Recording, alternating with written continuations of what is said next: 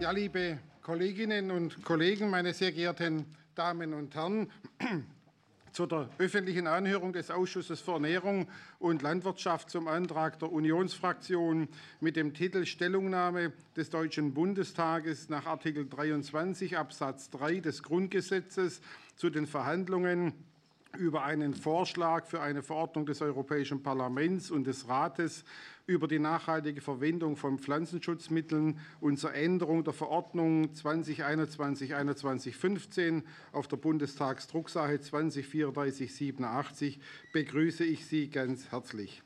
Als Vertreter der Bundesregierung begrüße ich an meiner Seite Frau Parlamentarische Staatssekretärin Dr. Ophelia Nick. Herzlich willkommen, Frau Nick. Ja, meine Damen und Herren, damit die Umweltbelastungen durch die Landwirtschaft möglichst gering gehalten, gleichzeitig aber auch die ernährungspolitische Souveränität in der Europäischen Union sichergestellt sowie die Ernährungssicherheit gewährleistet werden können, muss das Ordnungsrecht maßvoll praxistauglich angewendet werden können. So stellt sich insbesondere die Frage, ob sich diese Ziele am besten mit einer pauschalen Reduktion oder einem bedarfsgerechten und noch effizienteren Einsatz von Pflanzenschutzmitteln erreichen lassen. In welchem Umfang könnten ein umfassender Ansatz aus Innovationen in Züchtung, Pflanzenschutz und Digitalisierung sowie eine bessere Förderung und schnellere Genehmigungsverfahren für neue Pflanzenschutzmittel und Verfahren die Umweltbelastungen minimieren? Es stellt sich dabei die grundsätzliche Frage, mit welchen Mitteln oder Technologien die praktische Landwirtschaft davor geschützt werden kann, dass Pflanzenschädlinge, Problemunkräuter und andere Einflüsse das Ernten und Bewirtschaften der Böden unmöglich machen, sollte der Einsatz von Pflanzenschutzmitteln künftig nicht mehr oder nur noch sehr eingeschränkt zur Verfügung stehen. Zu beraten wäre auch, welche Auswirkungen generelle Einsatzverbote von Pflanzenschutzmitteln beispielsweise in Landschaftsschutzgebieten, Naturschutzgebieten, Umweltschutzgebieten, Natura 2000 Gebieten hätten und wie die Verfügbarkeit alternativer Pflanzenschutzverfahren bei einem Verbot von Pflanzenschutzmitteln in diesen Gebieten gewährleistet werde. Wie kann verhindert werden, dass die vom Europäischen Parlament und dem Rat der EU für die europäische Landwirtschaft beabsichtigte Reduzierung von Pflanzenschutzmitteln zu einer Verlagerung der Lebensmittelproduktion in andere Teile der Welt führt und die Lebensmittel dann dort zu schlechteren Bedingungen für Biodiversität und Klimaschutz hergestellt werden? Da in Deutschland im Vergleich zu vielen anderen EU-Mitgliedstaaten bereits besonders strenge Vorschriften beim Einsatz von Pflanzenschutzmitteln gelten, sind nach Ansicht der antragstellenden Fraktion der CDU-CSU Regelungen erforderlich, die zu einem EU-weit einheitlichen Ergebnis führen und Wettbewerbsnachteile für die deutsche Landwirtschaft verhindern. Der Ausschuss für Ernährung und Landwirtschaft hat in seiner Sitzung am 14. Dezember 2022 einstimmig entschieden, zu dem Antrag der Fraktion der CDU-CSU mit dem vorgenannten Titel eine öffentliche Anhörung durchzuführen. Wir möchten heute mit sieben von den Fraktionen benannten Sachverständigen über diesen Antrag der Fraktion der CDU-CSU sprechen. Diese Anhörung wird in Präsenz durchgeführt. Den eingeladenen Sachverständigen, denen eine persönliche Anwesenheit in der Sitzung nicht möglich ist, wurde die Möglichkeit der digitalen Zuschaltung in Form des WebEx-Videoformates angeboten. Von dieser Möglichkeit hat kein Sachverständiger Gebrauch gemacht. Ich darf zunächst die Sachverständigen begrüßen, die für die heutige öffentliche Anhörung eingeladen worden sind. Als Einzelsachverständige begrüße ich Frau Prof. Dr. Sonoko Dorothea Bellingrad-Kimura vom Leibniz-Zentrum für Agrarlandforschung. Herrn Prof. Dr. Josef Settele, Leiter des Departments Naturschutzforschung am Helmholtz-Zentrum für Umweltforschung in Halle-Saale und Herrn, Prof. Herrn Professor Dr. Andreas von Tiedemann von der Georg-August-Universität Göttingen, der Fakultät für Agrarwissenschaften, Abteilung Pflanzenpathologie und Pflanzenschutz.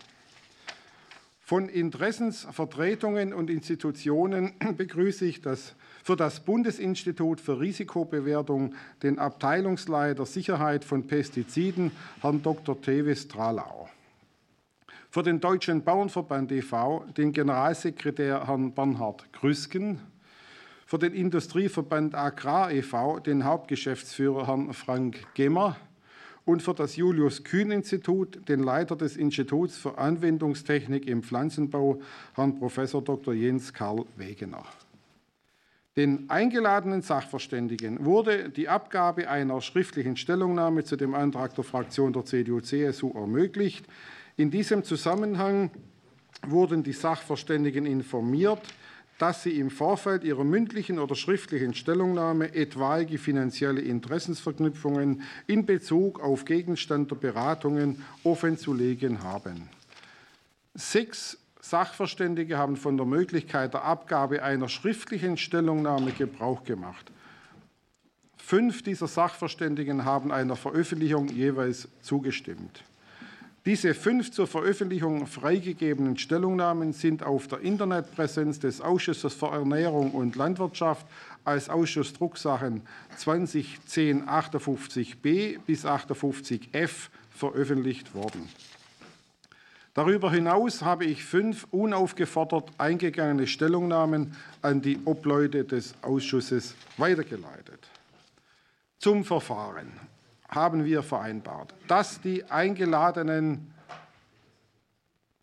dürfte ich einfach, einfach, dass man das Verfahren abklären kann, um Aufmerksamkeit bitten. Wir haben vereinbart, dass die eingeladenen sieben Sachverständigen nach dieser Begrüßung jeweils Gelegenheit für ein Eingangsstatement von bis zu drei Minuten erhalten, bevor wir in zwei Frage- und Antwortrunden der Abgeordneten zu jeweils 45 Minuten einsteigen. Dabei verteilen sich Frage- und Antwortzeiten auf die Fraktionen pro Runde wie folgt. SPD 13 Minuten, CDU, CSU 12 Minuten, Bündnis 90 Die Grünen 7 Minuten, FDP 6 Minuten, AfD 5 Minuten, Die Linke 2 Minuten. Ich bitte die Fragesteller, den Namen oder die Namen der befragten Sachverständigen zu nennen, an den die Frage gerichtet ist. Bitte achten Sie darauf, dass die den Fraktionen zustehenden Zeiten für Frage und Antwort eingehalten werden. Sollte die Frage-Antwortzeit in der ersten Runde überzogen werden, äh, kann das bei der zweiten Runde dann auch abgezogen werden. Über die öffentliche Anhörung wird ein Wortprotokoll erstellt worden. Damit für dieses Protokoll eine eindeutige Zuordnung der Rednerinnen und Redner möglich ist, bitte ich die Sachverständigen auf die ihnen jeweils gestellten Fragen erst nach meiner Worterteilung zu antworten, die Mikrofone vor jedem Redebeitrag anzuschalten, danach bitte wieder auszuschalten. Also das, dass ich dann immer dazwischen gehe, hat nichts damit zu tun, dass ich mich selber gerne reden höre. Das hat einfach damit zu tun, dass auf dem Band nachher zuordnenbar ist, wer hat das Wort, wer hat was gesagt. Also nur aus diesem Grund äh, ist es mit der Worterteilung so wichtig. Für die physische Teilnahme externer Besucherinnen und Besucher sowie Pressevertretern war da im Sitzungssaal PLH 4700 nur eine begrenzte Anzahl von Plätzen zur Verfügung steht. Eine vorherige schriftliche Anmeldung per E-Mail erforderlich.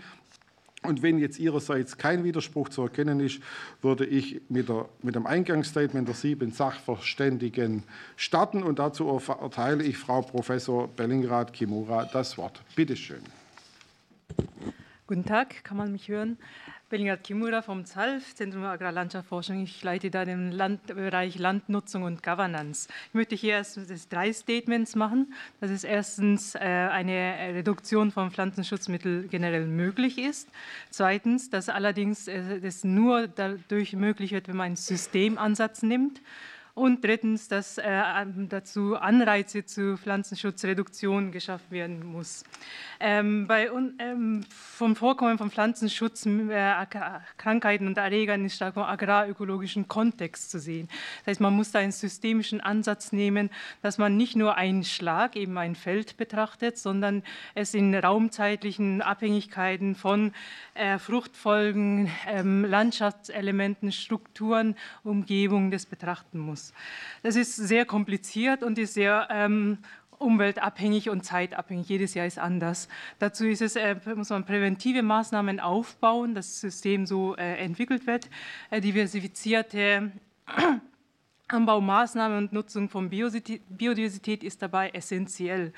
Es gibt bereits technische und Informationsmaterialien, Möglichkeiten, Technologien, die äh, es unterstützen, es auch realisieren können und ähm, zu Pestizidreduktion führen können. Ähm, dazu ist es aber auch notwendig, ökonomische Anreize zu setzen, eben nicht mit pauschalen Verboten zu arbeiten, sondern Anreize setzt und es ermöglicht, damit man diese Komplexität auch erfassen und damit umgehen kann. Das heißt, Weiterbildungs- und Grundausbildungsmaßnahmen etc. ist dazu sehr äh, von Wichtigkeit. Ähm, zu den Anreizen ist natürlich auch ökonomische, ähm, sozusagen die Inwertsetzung von Ökosystemleistungen, Biodiversität notwendig, die äh, besonders zu Pflanzenschutzreduktion führen würden. Aber auch Akzeptanz von den Verbrauchern oder auch Handel notwendig, dass man die Ware dann auch äh, vertreiben kann. Sind ähm, sonst eben, ja, kann ich auch gerne weiter darauf eingehen. Vielen Dank. Ja, vielen Dank. Und wir fahren fort mit Professor Settele. Bitte schön. Ja, herzlichen Dank für die Einladung. Josef Settele, mein Name, Agrarbiologe vom Hintergrund. Herrn Hohenheim habe ich studiert, im Pflanzenschutz übrigens. Herrn Koch und Herrn Grossmann, kennen Sie wahrscheinlich. Ne? Äh, bin jetzt hier heute oder wollte einen Schwerpunkt setzen auf internationale Prozesse. Ich war ja im Weltbiotifrat Vorsitzender des äh, globalen Assessments und da haben wir mit einem großen Team von Leuten, 500 Leuten, weltweit einen Stand der Diversität, also Biodiversität im Sinne von genetischer Vielfalt, Artenvielfalt, Vielfalt der Ökosysteme äh, bearbeitet und, und eruiert und hatten da in der Summary for Policymakers, also die, die Aussage für die Politiktreibenden in der Landwirtschaft zum Beispiel, drei Punkte gemacht. Die Menschheit zu ernähren und die Erhaltung und nachhaltige Nutzung der Natur zu fördern, sind komplementäre und eng miteinander verknüpfte Ziele. Da kommt dieses ganze Systemdenken mit rein. Förderung nachhaltiger landwirtschaftlicher und agrarökologischer Praktiken, multifunktionale Landschaftsplanung und sektorübergreifendes integriertes Management sind wichtige Komponenten und der Erhalt der genetischen Vielfalt und der damit verbundenen landwirtschaftlichen Biodiversität, also der Agrodiversität. Ein wichtiger Punkt in unserem Bericht war das auch gewesen. Wir hatten äh, von diesem globalen Assessment wesentliche Grundzüge letztlich als Basis geliefert für die Montreal-Verhandlungen der CBD, der Konvention für biologische Vielfalt, letzten Dezember in, in, in Montreal eben, das Kunming-Treffen. Und da sind äh, letztlich für uns relevant bei diesen sogenannten mittelfristigen Zielen bis 2030 drei Punkte wichtig. Ich habe die übersetzt aus dem Englischen. Da wurde gesagt, dass bis 2030 mindestens 30 Prozent der Land-, Binnengewässer und Küsten- und Meeresgebiete durch ökologisch repräsentative, gut vernetzte und gerecht verwaltete Systeme von Schutzgebieten und anderen gebietsbezogenen Haltungsmaßnahmen wirksam erhalten und gemanagt werden sollen. Da geht es um das gut vernetzt, ein wichtiger Punkt auch für heute. Wie vernetzt ist eine Landschaft? Nur als kleiner Einschub. Wobei sichergestellt wird, dass jede nachhaltige Nutzung, wenn in solchen Gebieten angemessen, vollständig mit den Schutzzielen in Einklang steht. Wir haben bei uns sehr viele Gebiete, die ja auch traditionell genutzt sind, wo wir sehen müssen, das Ganze in Einklang zu bringen ist mit diesen Vorstellungen und der Erhalt, dem Erhalt der Systeme, die im Prinzip zum Teil ja durch den Menschen bedingt ja auch entstanden sind. Verringerung der Verschmutzungsrisiken ist ein anderer Punkt gewesen. Das Target 7 war das gewesen. Da geht es vor allen Dingen, äh, ein Punkt, die Verringerung des Gesamtrisikos durch Pestizide um mindestens die Hälfte. Risiko ist das Stichwort hier. Es ging damals um Toxizität, Risiko, nicht Volumen. Ist also im Prinzip das Agreement. Unter anderem durch integrierten Pflanzenschutz auf wissenschaftlicher Grundlage unter Berücksichtigung der Ernährungssicherheit und der Lebensgrundlagen. Auch Dinge, die wir im Antrag im Prinzip ähnlich wiederfinden. Die Frage ist, wie es dann ausgesetzt, also ausinterpretiert wird letztlich. Und der letzte Punkt, Target Nummer 10, Sicherstellung einer nachhaltigen Bewirtschaftung der landwirtschaftlich, aquakulturell und so weiter genutzten Flächen. Anwendung biodiversitätsfreundlicher Praktiken wie nachhaltige Intensivierung ist ein Stichpunkt, agrarökologische und andere innovative Ansätze. Soweit der globale Rahmen, der uns im Prinzip, glaube ich, hier weiterhilft, auch im Kontext von Brüssel und Deutschland, da wir das Ganze auch mit verabschiedet haben als Bundesrepublik, als EU im Prozess in Montreal Anfang Dezember. Dankeschön. Ja, vielen Dank. Und als nächstes hat das Wort Professor von Tiedemann. Ja, verehrte Ausschussmitglieder, meine Damen und Herren, ich möchte kurz gern, gerne auf die Punkte 4, 9 und 10 der Anhörung eingehen, mich darauf konzentrieren, weil ich sie für besonders relevant halte und weil ich sie auch für wissenschaftlich zugänglich halte. Und da geht es um die wissenschaftliche Begründung, um die Alternativen und um die Ernährungssicherung. Zunächst möchte ich äh, im Gesamturteil äh, feststellen, dass der Verordnungsentwurf aus meiner Sicht ähm, wissenschaftlich nicht begründet ist. Eine Verbrauchergefährdung durch Produkte aus konventioneller Produktion ist durch Daten nicht belegbar. Das sind die übereinstimmenden äh, Verlautbarungen aller an der Lebensmittelüberwachung beteiligten Institutionen eigentlich jedes Jahr, sodass ein Verordnungsentwurf, der sich daraus begründet, äh, eigentlich nicht ähm, in sich stimmig ist. Das System besteht ja zurzeit aus strengen Zulassungs- und Anwendungsbestimmungen sowie einer Höchstmengenregelung mit sehr großen Sicherheitspuffern. Und ich denke, dass sich das bisher als sehr wirksam und sicher erwiesen hat. Wie man ein auf diese Weise beherrschtes Risiko weiter mindern kann durch diese Maßnahme, erschließt sich mir nicht. Es ist ein weit verbreitetes Missverständnis und das ist ein ganz wichtiger Punkt, dass Pflanzenschutzmittel Artenverluste verursachen. Ähm, Pflanzenschutzmittel beeinträchtigen zwar die Individuenzahl einer Schadorganismenpopulation, das ist auch der Grund, warum man sie zum Schutz der Kulturpflanzen einsetzt, aber sie sind äh, schon rein technisch nicht in der Lage, Arten ähm, und Existenzen von Arten auszulöschen. Ähm, ein durch Pflanzenschutzmitteleinsatz äh, verursachter Artenverlust ist auf Behandlungsflächen in keinem einzigen Fall belegt. Dazu haben wir sehr viele Daten aus den äh, Monitorings von Schaderregern über viele Jahre von den, von den Überwachungsdiensten der Länder. Ähm, auf den Nicht-Zielflächen würde ich ihn ausschließen, weil er nicht plausibel ist. Das kann ich nachher noch näher erläutern.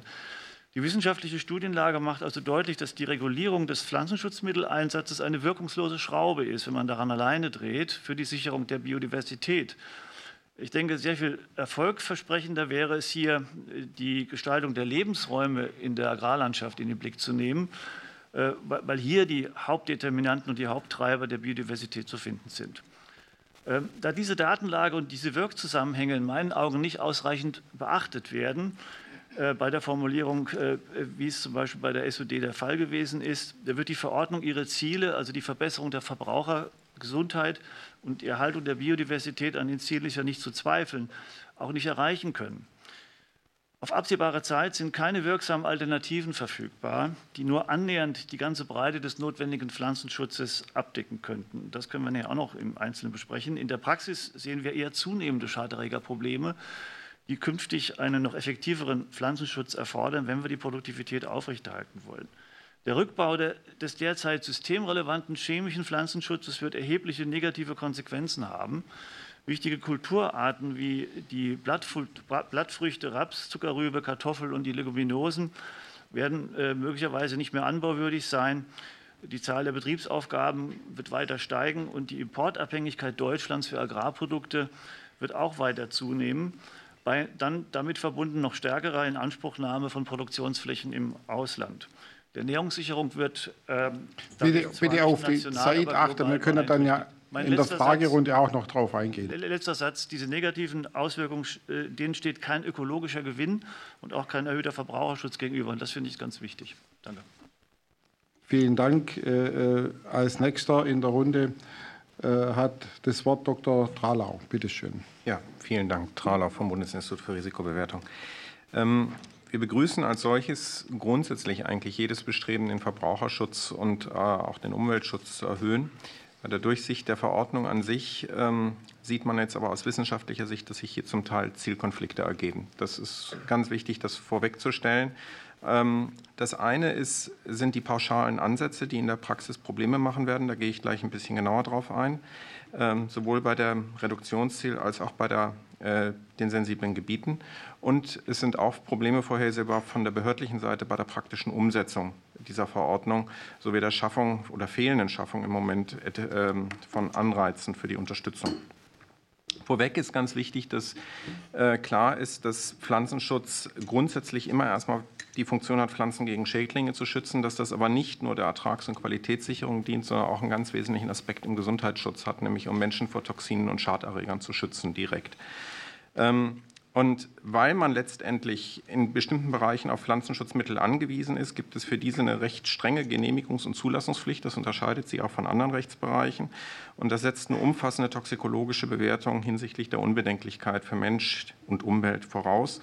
Und dabei ist es, das ist mir auch wichtig, das festzustellen, erstmal zunächst irrelevant, wo ein Stoff herkommt. Äh, für die Giftigkeit eines Stoffes macht es wenig Unterschied, ob er aus der Natur kommt oder synthetisch hergestellt ist. Äh, da ist ein, allein ausschlaggebend die Dosis und der sachgemäße Gebrauch. Und wenn man sich das so überlegt, dann äh, sieht man auch, dass eine pauschale Reduktion vor der Berücksichtigung praktischer Notwendigkeiten erstmal größere Herausforderungen schafft, als wenn man einen flexiblen Ansatz hat. Was die Verordnung an sich angeht, ist der Zeitrahmen mit sieben Jahren sehr ambitioniert gewählt. Und äh, wenn man sich jetzt überlegt, welche realistischen Stellschrauben man dann überhaupt hat, Pflanzenschutzmittel zu reduzieren, dann bleiben da vor allen Dingen die Digitalisierung und die Applikationstechnik. Schon bei den alternativen Produkten wird es zum Teil schwierig, weil die so nicht vorhanden stehen. Bei resistenten Sorten, da gucken wir in der Regel bei der Generation auf Jahrzehnte, wenn wir es nicht gentechnisch machen wollen. Das heißt, das ist in sieben Jahren nicht zu schaffen. Das heißt, wir müssten uns bei der Diskussion wirklich auf das konzentrieren, was in den sieben Jahren möglich ist, wenn wir Pflanzenschutzmittel den Einsatz reduzieren wollen. Äh, bei den sensiblen Gebieten ähm, ist es so, dass man da berücksichtigen muss, dass zum Teil sensible Gebiete ausgewiesen worden sind, gerade wegen der Kulturform der Landwirtschaft da drin. Da muss man also aufpassen, dass man nicht das Kind mit dem Bade ausschüttet.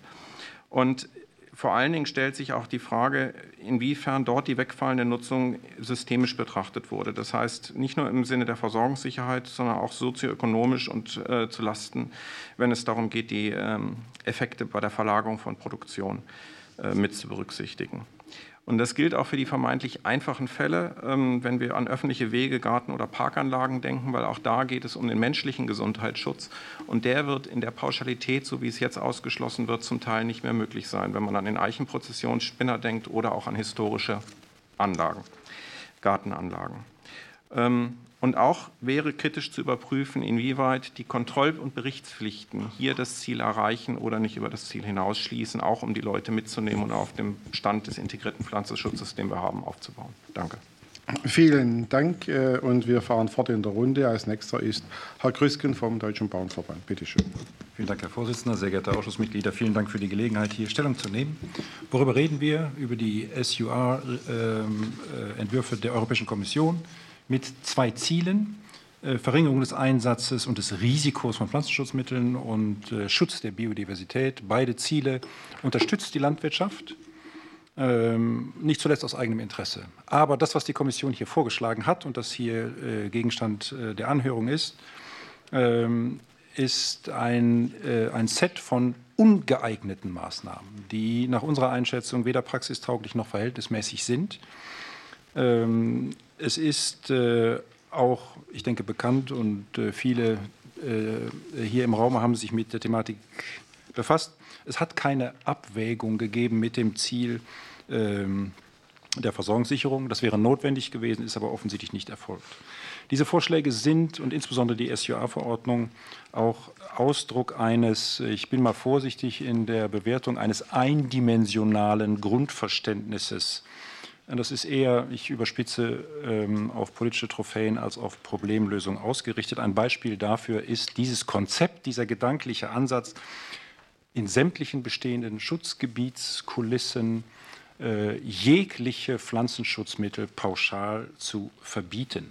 Die Kommission ist ja schon ein bisschen zurückgerudert im vergangenen Jahr, aber auch das äh, ist, äh, löst nicht die Grundsatzkritik, dass äh, nämlich der Konstruktionsfehler darin liegt, äh, in der Pauschalität dieser Verbote. Anwendungsbeschränkungen machen nur Sinn im Zusammenhang mit einem konkreten Schutzziel für ein konkretes Habitat, für ein konkretes Biotop und dann auch natürlich nur für bestimmte Gruppen von Pflanzenschutzmitteln. Äh, also Pauschalverbote sind aus unserer Sicht der falsche Ansatz. Äh, und dann gibt es natürlich die Dimension, die hier schon von, ähm, von den übrigen Sachverständigen genannt worden ist. Das hat Konsequenzen für Landwirtschaft, für Landnutzung, für die Ökonomie. Und äh, dem muss man kritisch gegenüberstellen, den überschaubaren Nutzen für Umwelt- und Naturschutz. Ganz wichtiger Punkt für uns, Vertrauensschutz.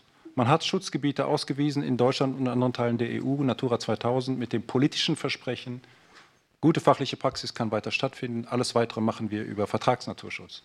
Und dieses Versprechen wird hier gebrochen. Äh, diese Vorschläge sind äh, nicht nur ein Vertrauensbruch, sondern sie sind vor allen Dingen auch das Aus für Vertragsnaturschutz. Sie kennen die Folgenanalyse, die wir äh, mal zusammengestellt haben aufgrund der ursprünglichen Fassung der Entwürfe. wir gehen davon aus, dass wenn man das eins zu eins machen würde, wir ähm, eine Größenordnung von 5 Millionen Hektar Fläche betroffen hätten mit einem faktischen Ackerbauverbot. Ich gehe jetzt nicht ein auf äh, die Nature Restoration Targets. Äh, das ist ein separates Thema. Die Folgenabschätzung, die die Kommission bisher geleistet hat, ist unvollständig. Wir unterstützen den Agrarrat, der die Kommission auch dazu, äh, ich sag mal, ähm, veranlasst hat, das noch nachzureichen.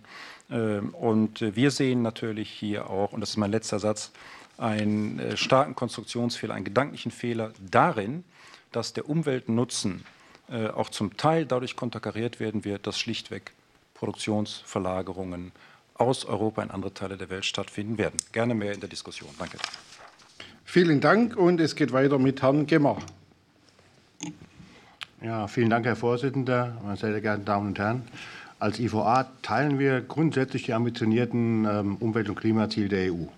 Das vorweg geschickt, geschickt. Allerdings die Landwirtschaft hat vor allen Dingen einen Auftrag der Ernährungssicherung und muss dabei einen Beitrag zur Artenvielfalt und zur Senkung der, ähm, der ähm, Umweltklimaziele leisten.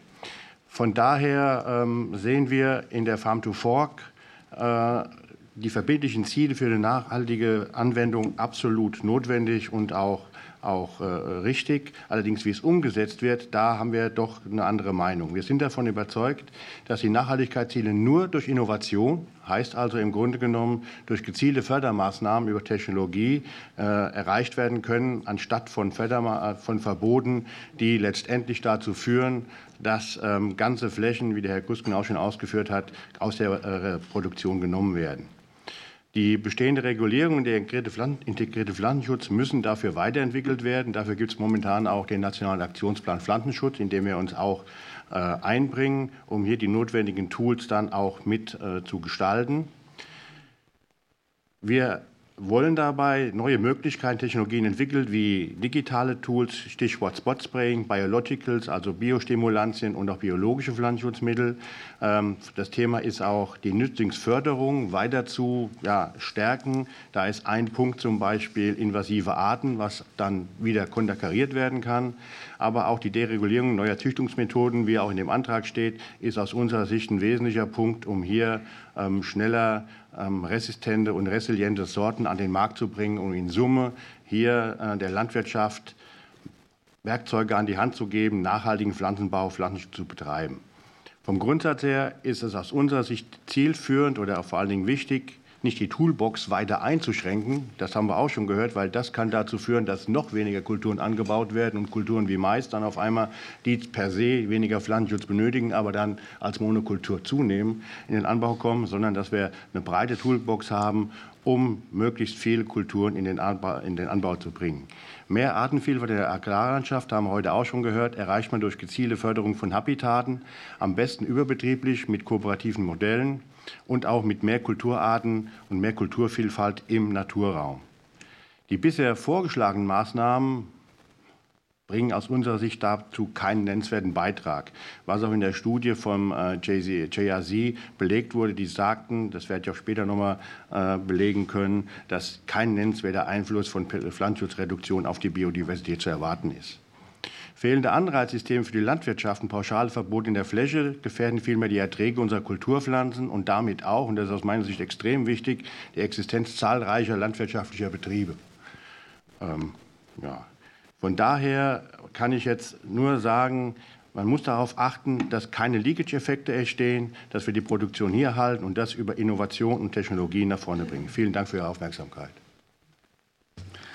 Ja, vielen Dank. Ich weiß, unsere Zeitvorstellungen sind immer sehr straff, aber Sie werden das sicher aus Ihrem Job auch kennen.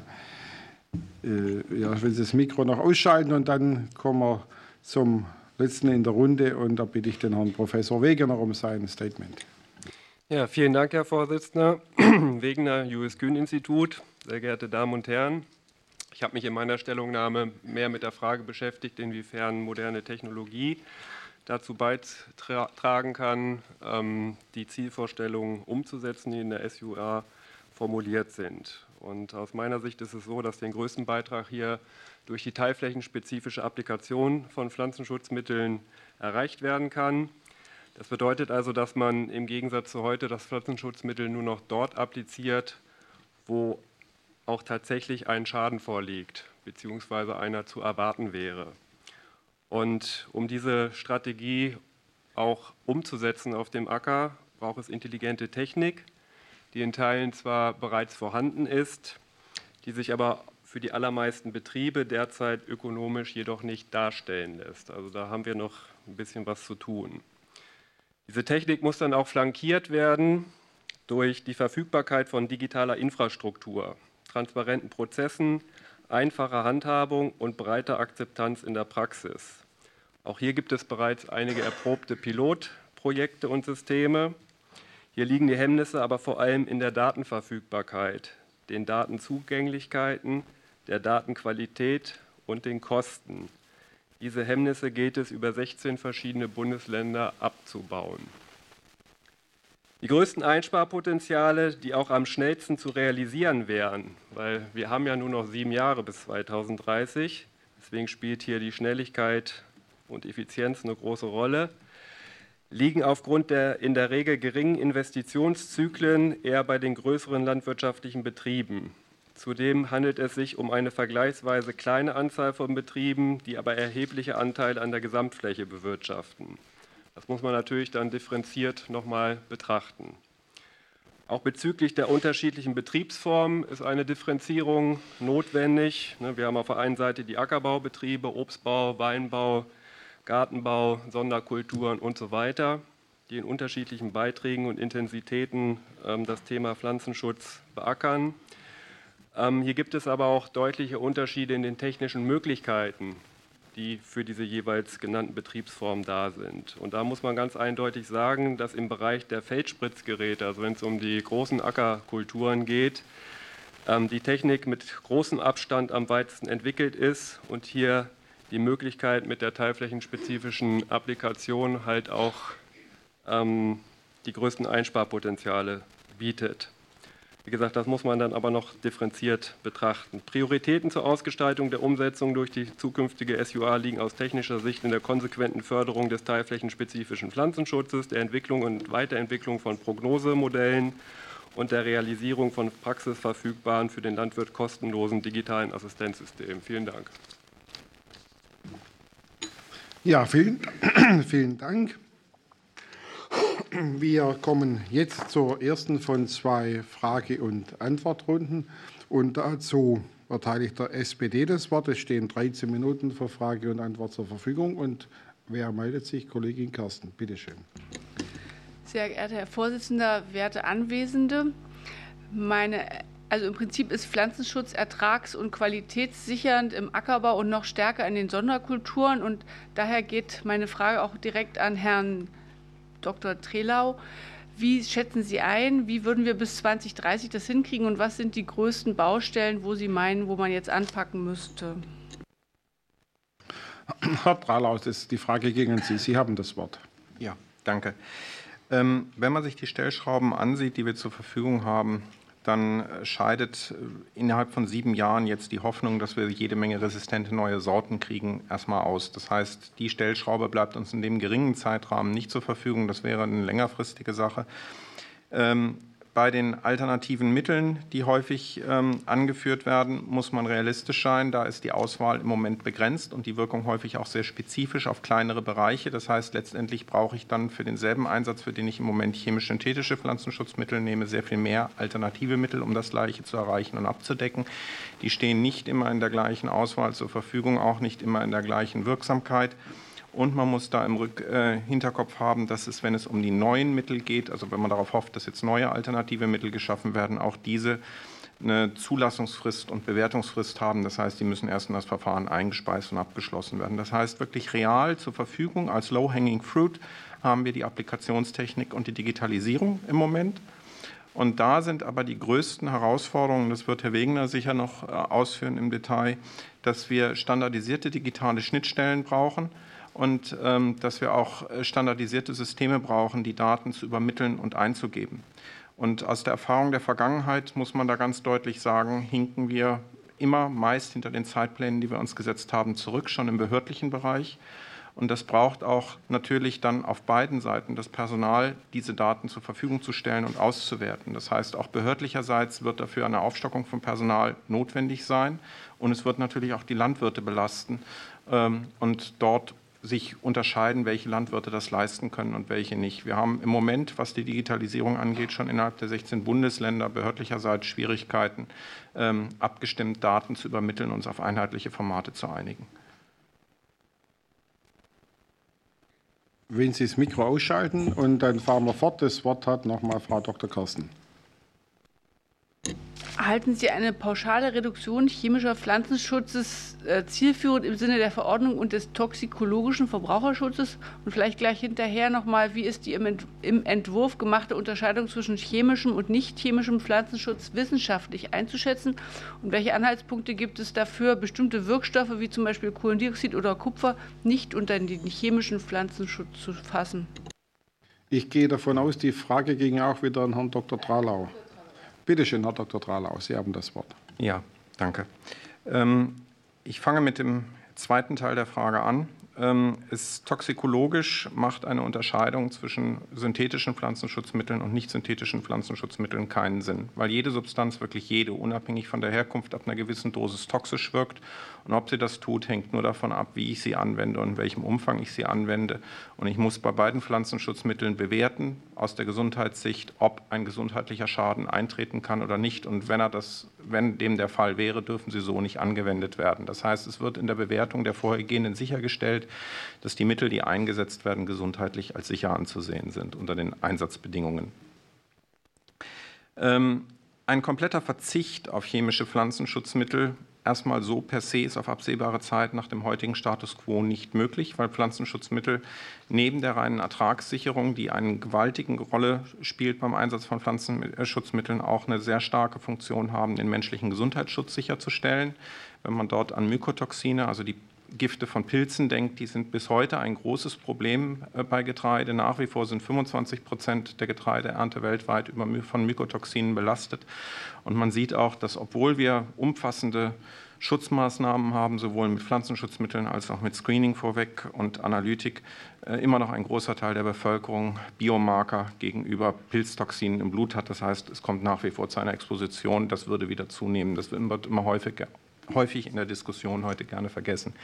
Dasselbe gilt auch für Vorratsschutzmittel, äh, die die Verzehrssicherheit und Qualität von ähm, Lebensmitteln sicherstellen und ohne die auch Vorratshaltung so nicht möglich ist. Äh, grundsätzlich ist es jetzt im Rahmen der SUR problematisch, wenn man dann Mittel wie CO2, das im Vorratsschutz angesetzt wird, damit reinzählt.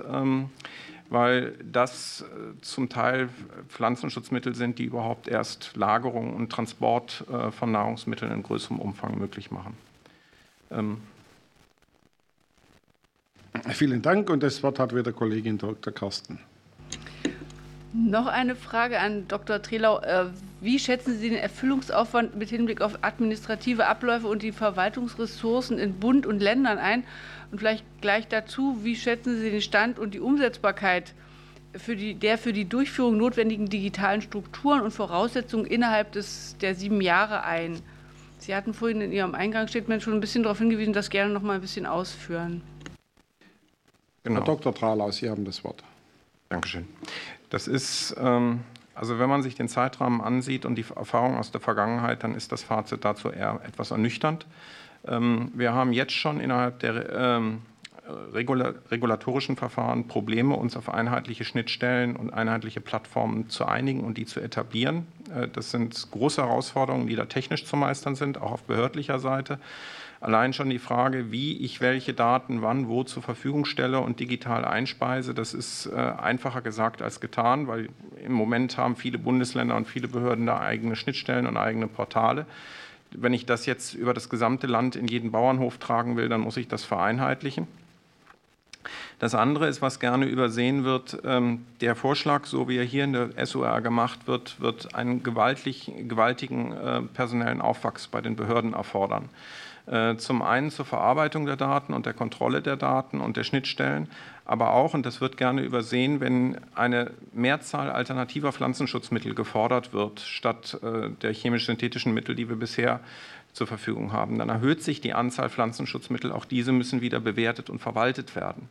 Ähm, dazu muss man wissen, dass die Personaldecke jetzt schon äußerst angespannt ist in den Pflanzenschutzmittelverfahren und Probleme bestehen, diese Personaldecke ausreichend zur Verfügung zu stellen. Äh, das ist sicher ein Stellenpotenzial in, in der Höhe von mehreren hundert Stellen äh, bis tausend, die dort bundesweit zu schaffen wären. Das muss man einfach hier mitdenken, wenn man diesen Entwurf unterstützt. Vielen Dank und das Wort hat wiederum Kollegin Dr. Karsten. Noch mal eine Frage. Sie haben das gerade bezogen auf die Überwachungsbehörden äh, beschrieben. Wie ist es denn für die Landwirte? Wer, welcher Landwirt hat das größte Problem mit der Reduktion dieser Mittel und der Nachweis und dem, dass er das so auf darstellt, dass es praktisch einen Nutzen hat und auch gut an, anerkannt wird? Ich denke, die Frage ging wieder an Herrn Dr. Tralau. Herr Dr. Tralau, bitteschön. Dankeschön. So wie in der Verordnung im Moment vorgesehen wird, von den Landwirten verlangt werden, dass sie nicht nur genau dokumentieren und in Echtzeit zur Verfügung stellen, welche Mittel sie wann, wo, wie ausbringen und welchen Beratungen sie obligatorisch pro Jahr gefolgt sind, sondern es wird auch verlangt, ähm, dass sie in Echtzeit äh, die zur Verfügung stehende Ausrüstung, den Wartungszustand und die Verkaufshistorie dieser Ausrüstung zur Verfügung stellen.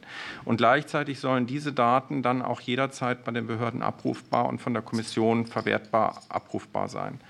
Ähm, das wird natürlich für die Landwirte eine große Herausforderung, das zur Verfügung zu stellen. Man kann sich sicher noch vorstellen, dass man ein digitales Logbuch führt, was wann wo ausgebracht wird.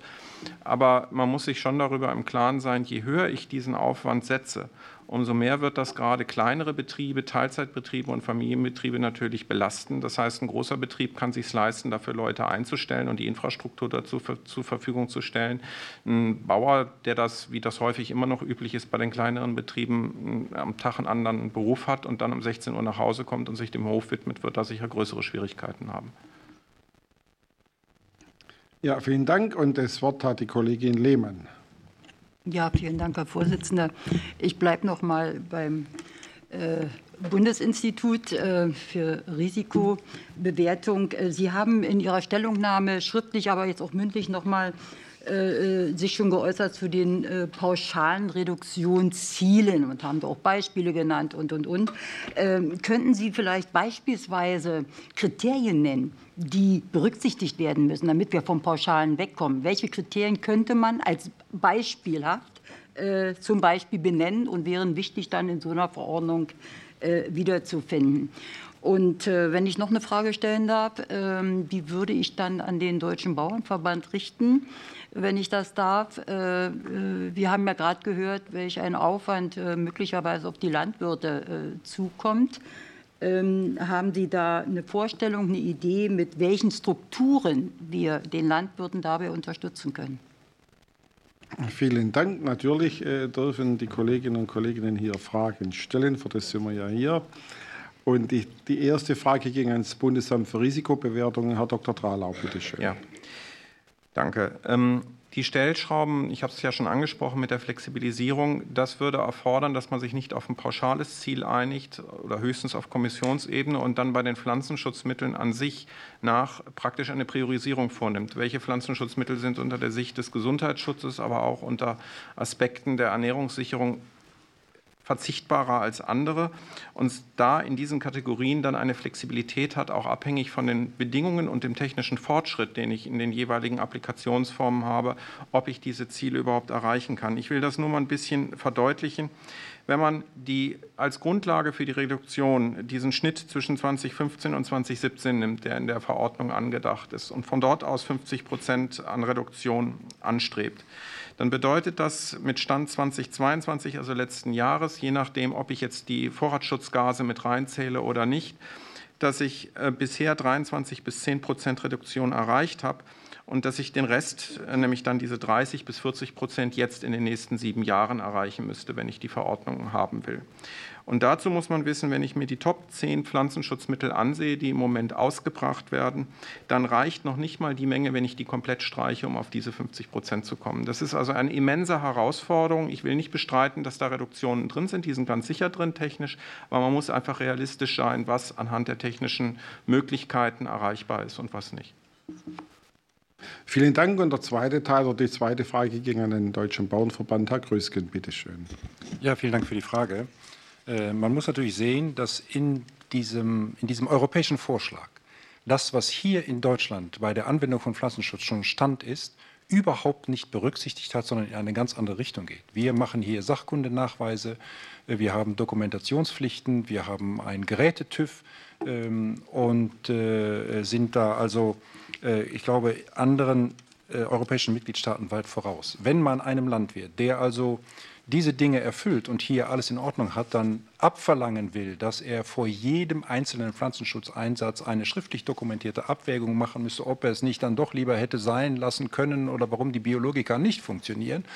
Und wenn dann so eine Art äh, Geräteregister ähm, äh, aufgezogen werden soll, das funktioniert nach dem Prinzip einer Waffenbesitzkarte, äh, dann also muss man sich nicht wundern, wenn die Landwirte das als Schikane empfinden und als nichts anderes. Und äh, die Antwort auf die Frage ist ganz einfach. Wir haben hier Instrumente, darüber können wir reden.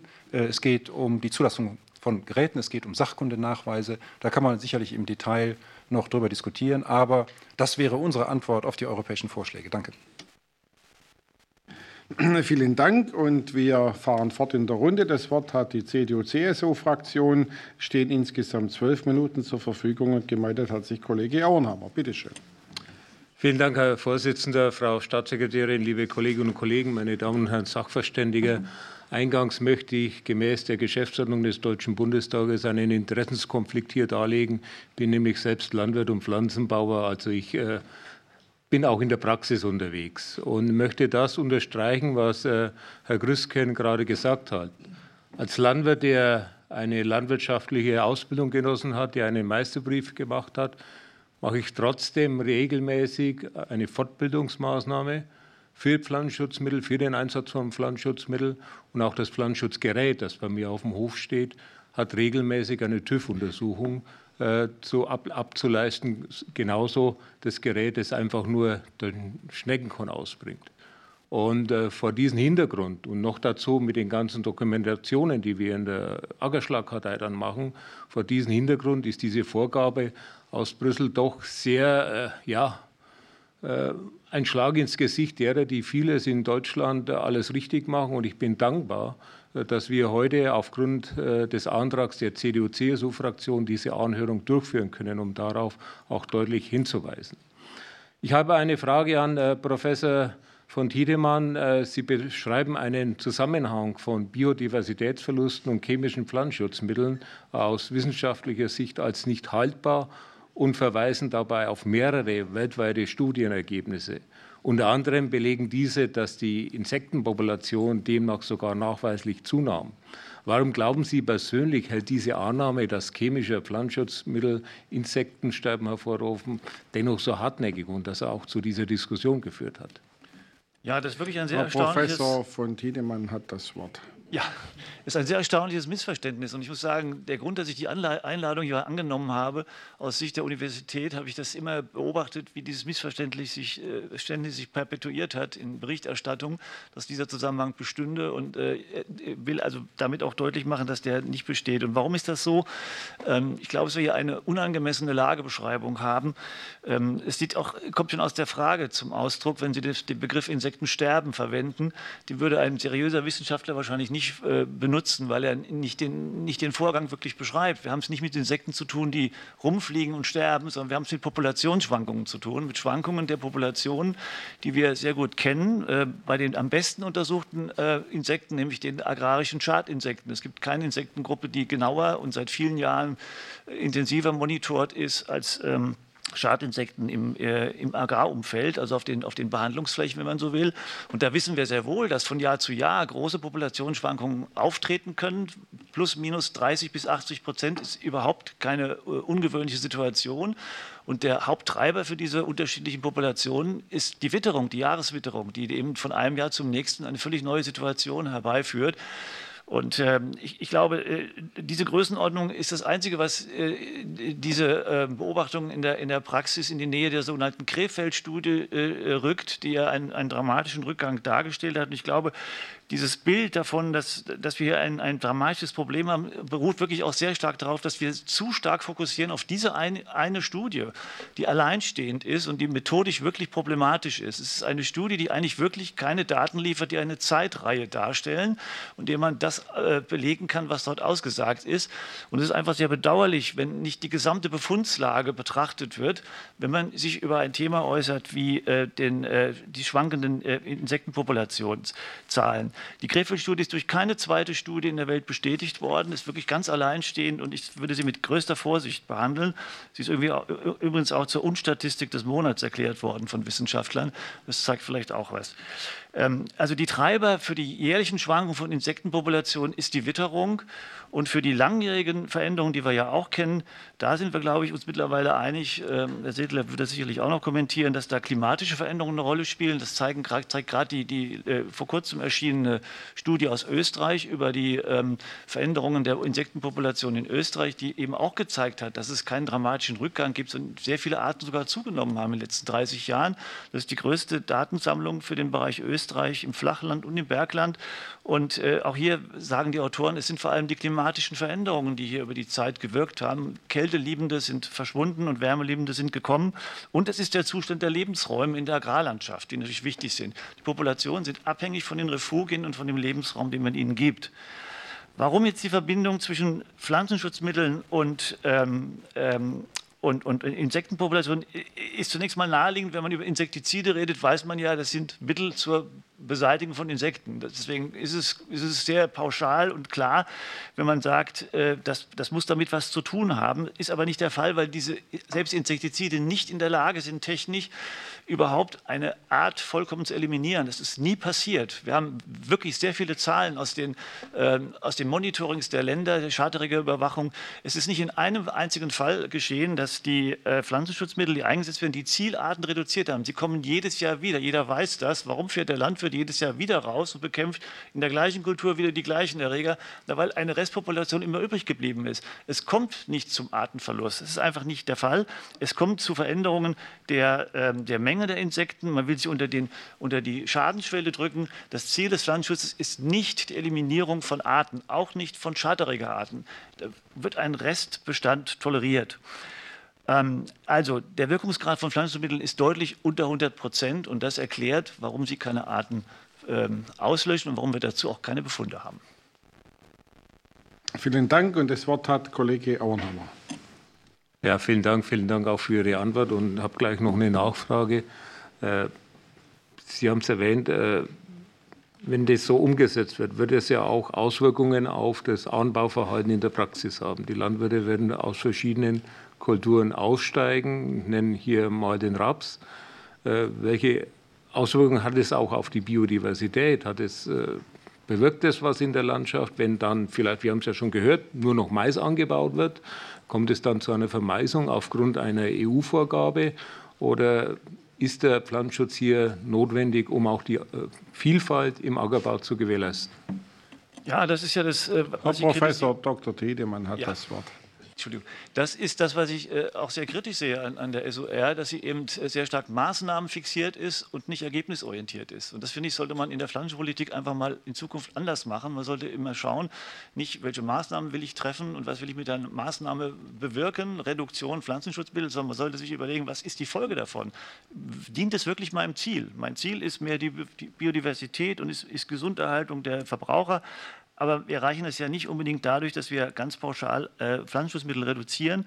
Und das sieht man jetzt auch wieder. Wenn, wenn, wenn das passiert, diese Reduktion von Pflanzenschutzmitteln, werden wir wichtige Kulturen nicht mehr haben. Die Blattkulturen, äh, Raps, Rübe, ähm, äh, Kartoffel, die Leguminosen, die wir dringend stärken wollen, werden ganz stark leiden unter dem Mangel an Pflanzenschutzmitteln und werden in vielen Gebieten nicht mehr, gar nicht mehr angebaut werden können. Damit werden die getreidelastigen Fruchtfolgen noch getreidelastiger. Wir haben es gehört, der Mais ich weiß nicht, wem damit gedient ist. Ich glaube, es ist äh, alles sehr zum Nachteil und führt eigentlich zur ökologischen Verschlechterung. Von den Sonderkulturen Weinbau, Obstbau und Feldgemüsebau, Hopfen will ich gar nicht erst sprechen, die dann noch natürlich auch ganz besonders in Schleudern kommen. Und das Wort hat Kollege Auenhammer. Ja, vielen Dank, Herr Vorsitzender. Ich möchte äh, die Nachfrage an Herrn Grüsken vom Deutschen Bauernverband stellen. Wenn wir diese pauschalen Reduktionsvorgaben haben, dann äh, wir haben ja auch unterschiedliche äh, Krankheitserreger, wir haben unterschiedliche Schädlinge, die auch durch den Klimawandel entstehen. Wird es auch äh, Auswirkungen dann auf die Landwirtschaft haben? Ist es dann noch praxistauglich durch die Veränderung? Und das Wort hat Herr Krüsken vom Bauernverband. Ja, vielen Dank für die Frage, Herr Herr Auenhammer, es ist natürlich äh, mit pauschalen Vorgaben ähm, kann man schlecht spezielle Fragen beantworten. Ähm, äh, hier wird ja auch noch nicht mal unterschieden zwischen, äh, zwischen Herbiziden und, und Fungiziden und Insektiziden. Das wäre eigentlich wünschenswert. Aber wenn wir dieses Maximalszenario, äh, das die Kommission hier vorgeschlagen hat, uns, äh, äh, uns vor Augen führen das mal gezielt analysieren, dann kommen wir schon auf eine, natürlich eine erhebliche Betroffenheit. Ähm, nur die Schutzgebietsregelung ähm, deckt ungefähr dreieinhalb Millionen Hektar Ackerfläche ab. Die anderen Bestandteile dieses Pakets kann man dann noch dazu rechnen, je nachdem, wie Sie Schutzgebiete definieren. Und das heißt natürlich, dass wenn Sie wirklich alle Pflanzenschutzmittel nun ähm, äh, nicht mehr zur Verfügung haben, dann ähm, ähm, muss man natürlich das kulturspezifisch analysieren, aber man kann über den breiten Daumen sagen, dann werden wir mit Sicherheit eine Größenordnung von 25, 30, 35 Prozent Ertragsrückgang haben, äh, CP. Und das können Sie sich ausrechnen. Das äh, äh, läuft dann für die 5 Millionen Hektar Ackerfläche auf ein Getreideäquivalent irgendwo in der Hausnummer von 8 bis 10 Millionen Tonnen per anno zurück. Das hat natürlich auch eine wirtschaftliche Konsequenz ähm, für die entsprechenden Betriebe und es hat eine Konsequenz für äh, auch das Gefüge ähm, der europäischen Rohstoffmärkte äh, und dem Gefüge zwischen äh, Importen und Exporten und Zufuhr aus Drittländern und so weiter und so fort. Vielen Dank und das Wort hat wieder der Kollege Auenhammer.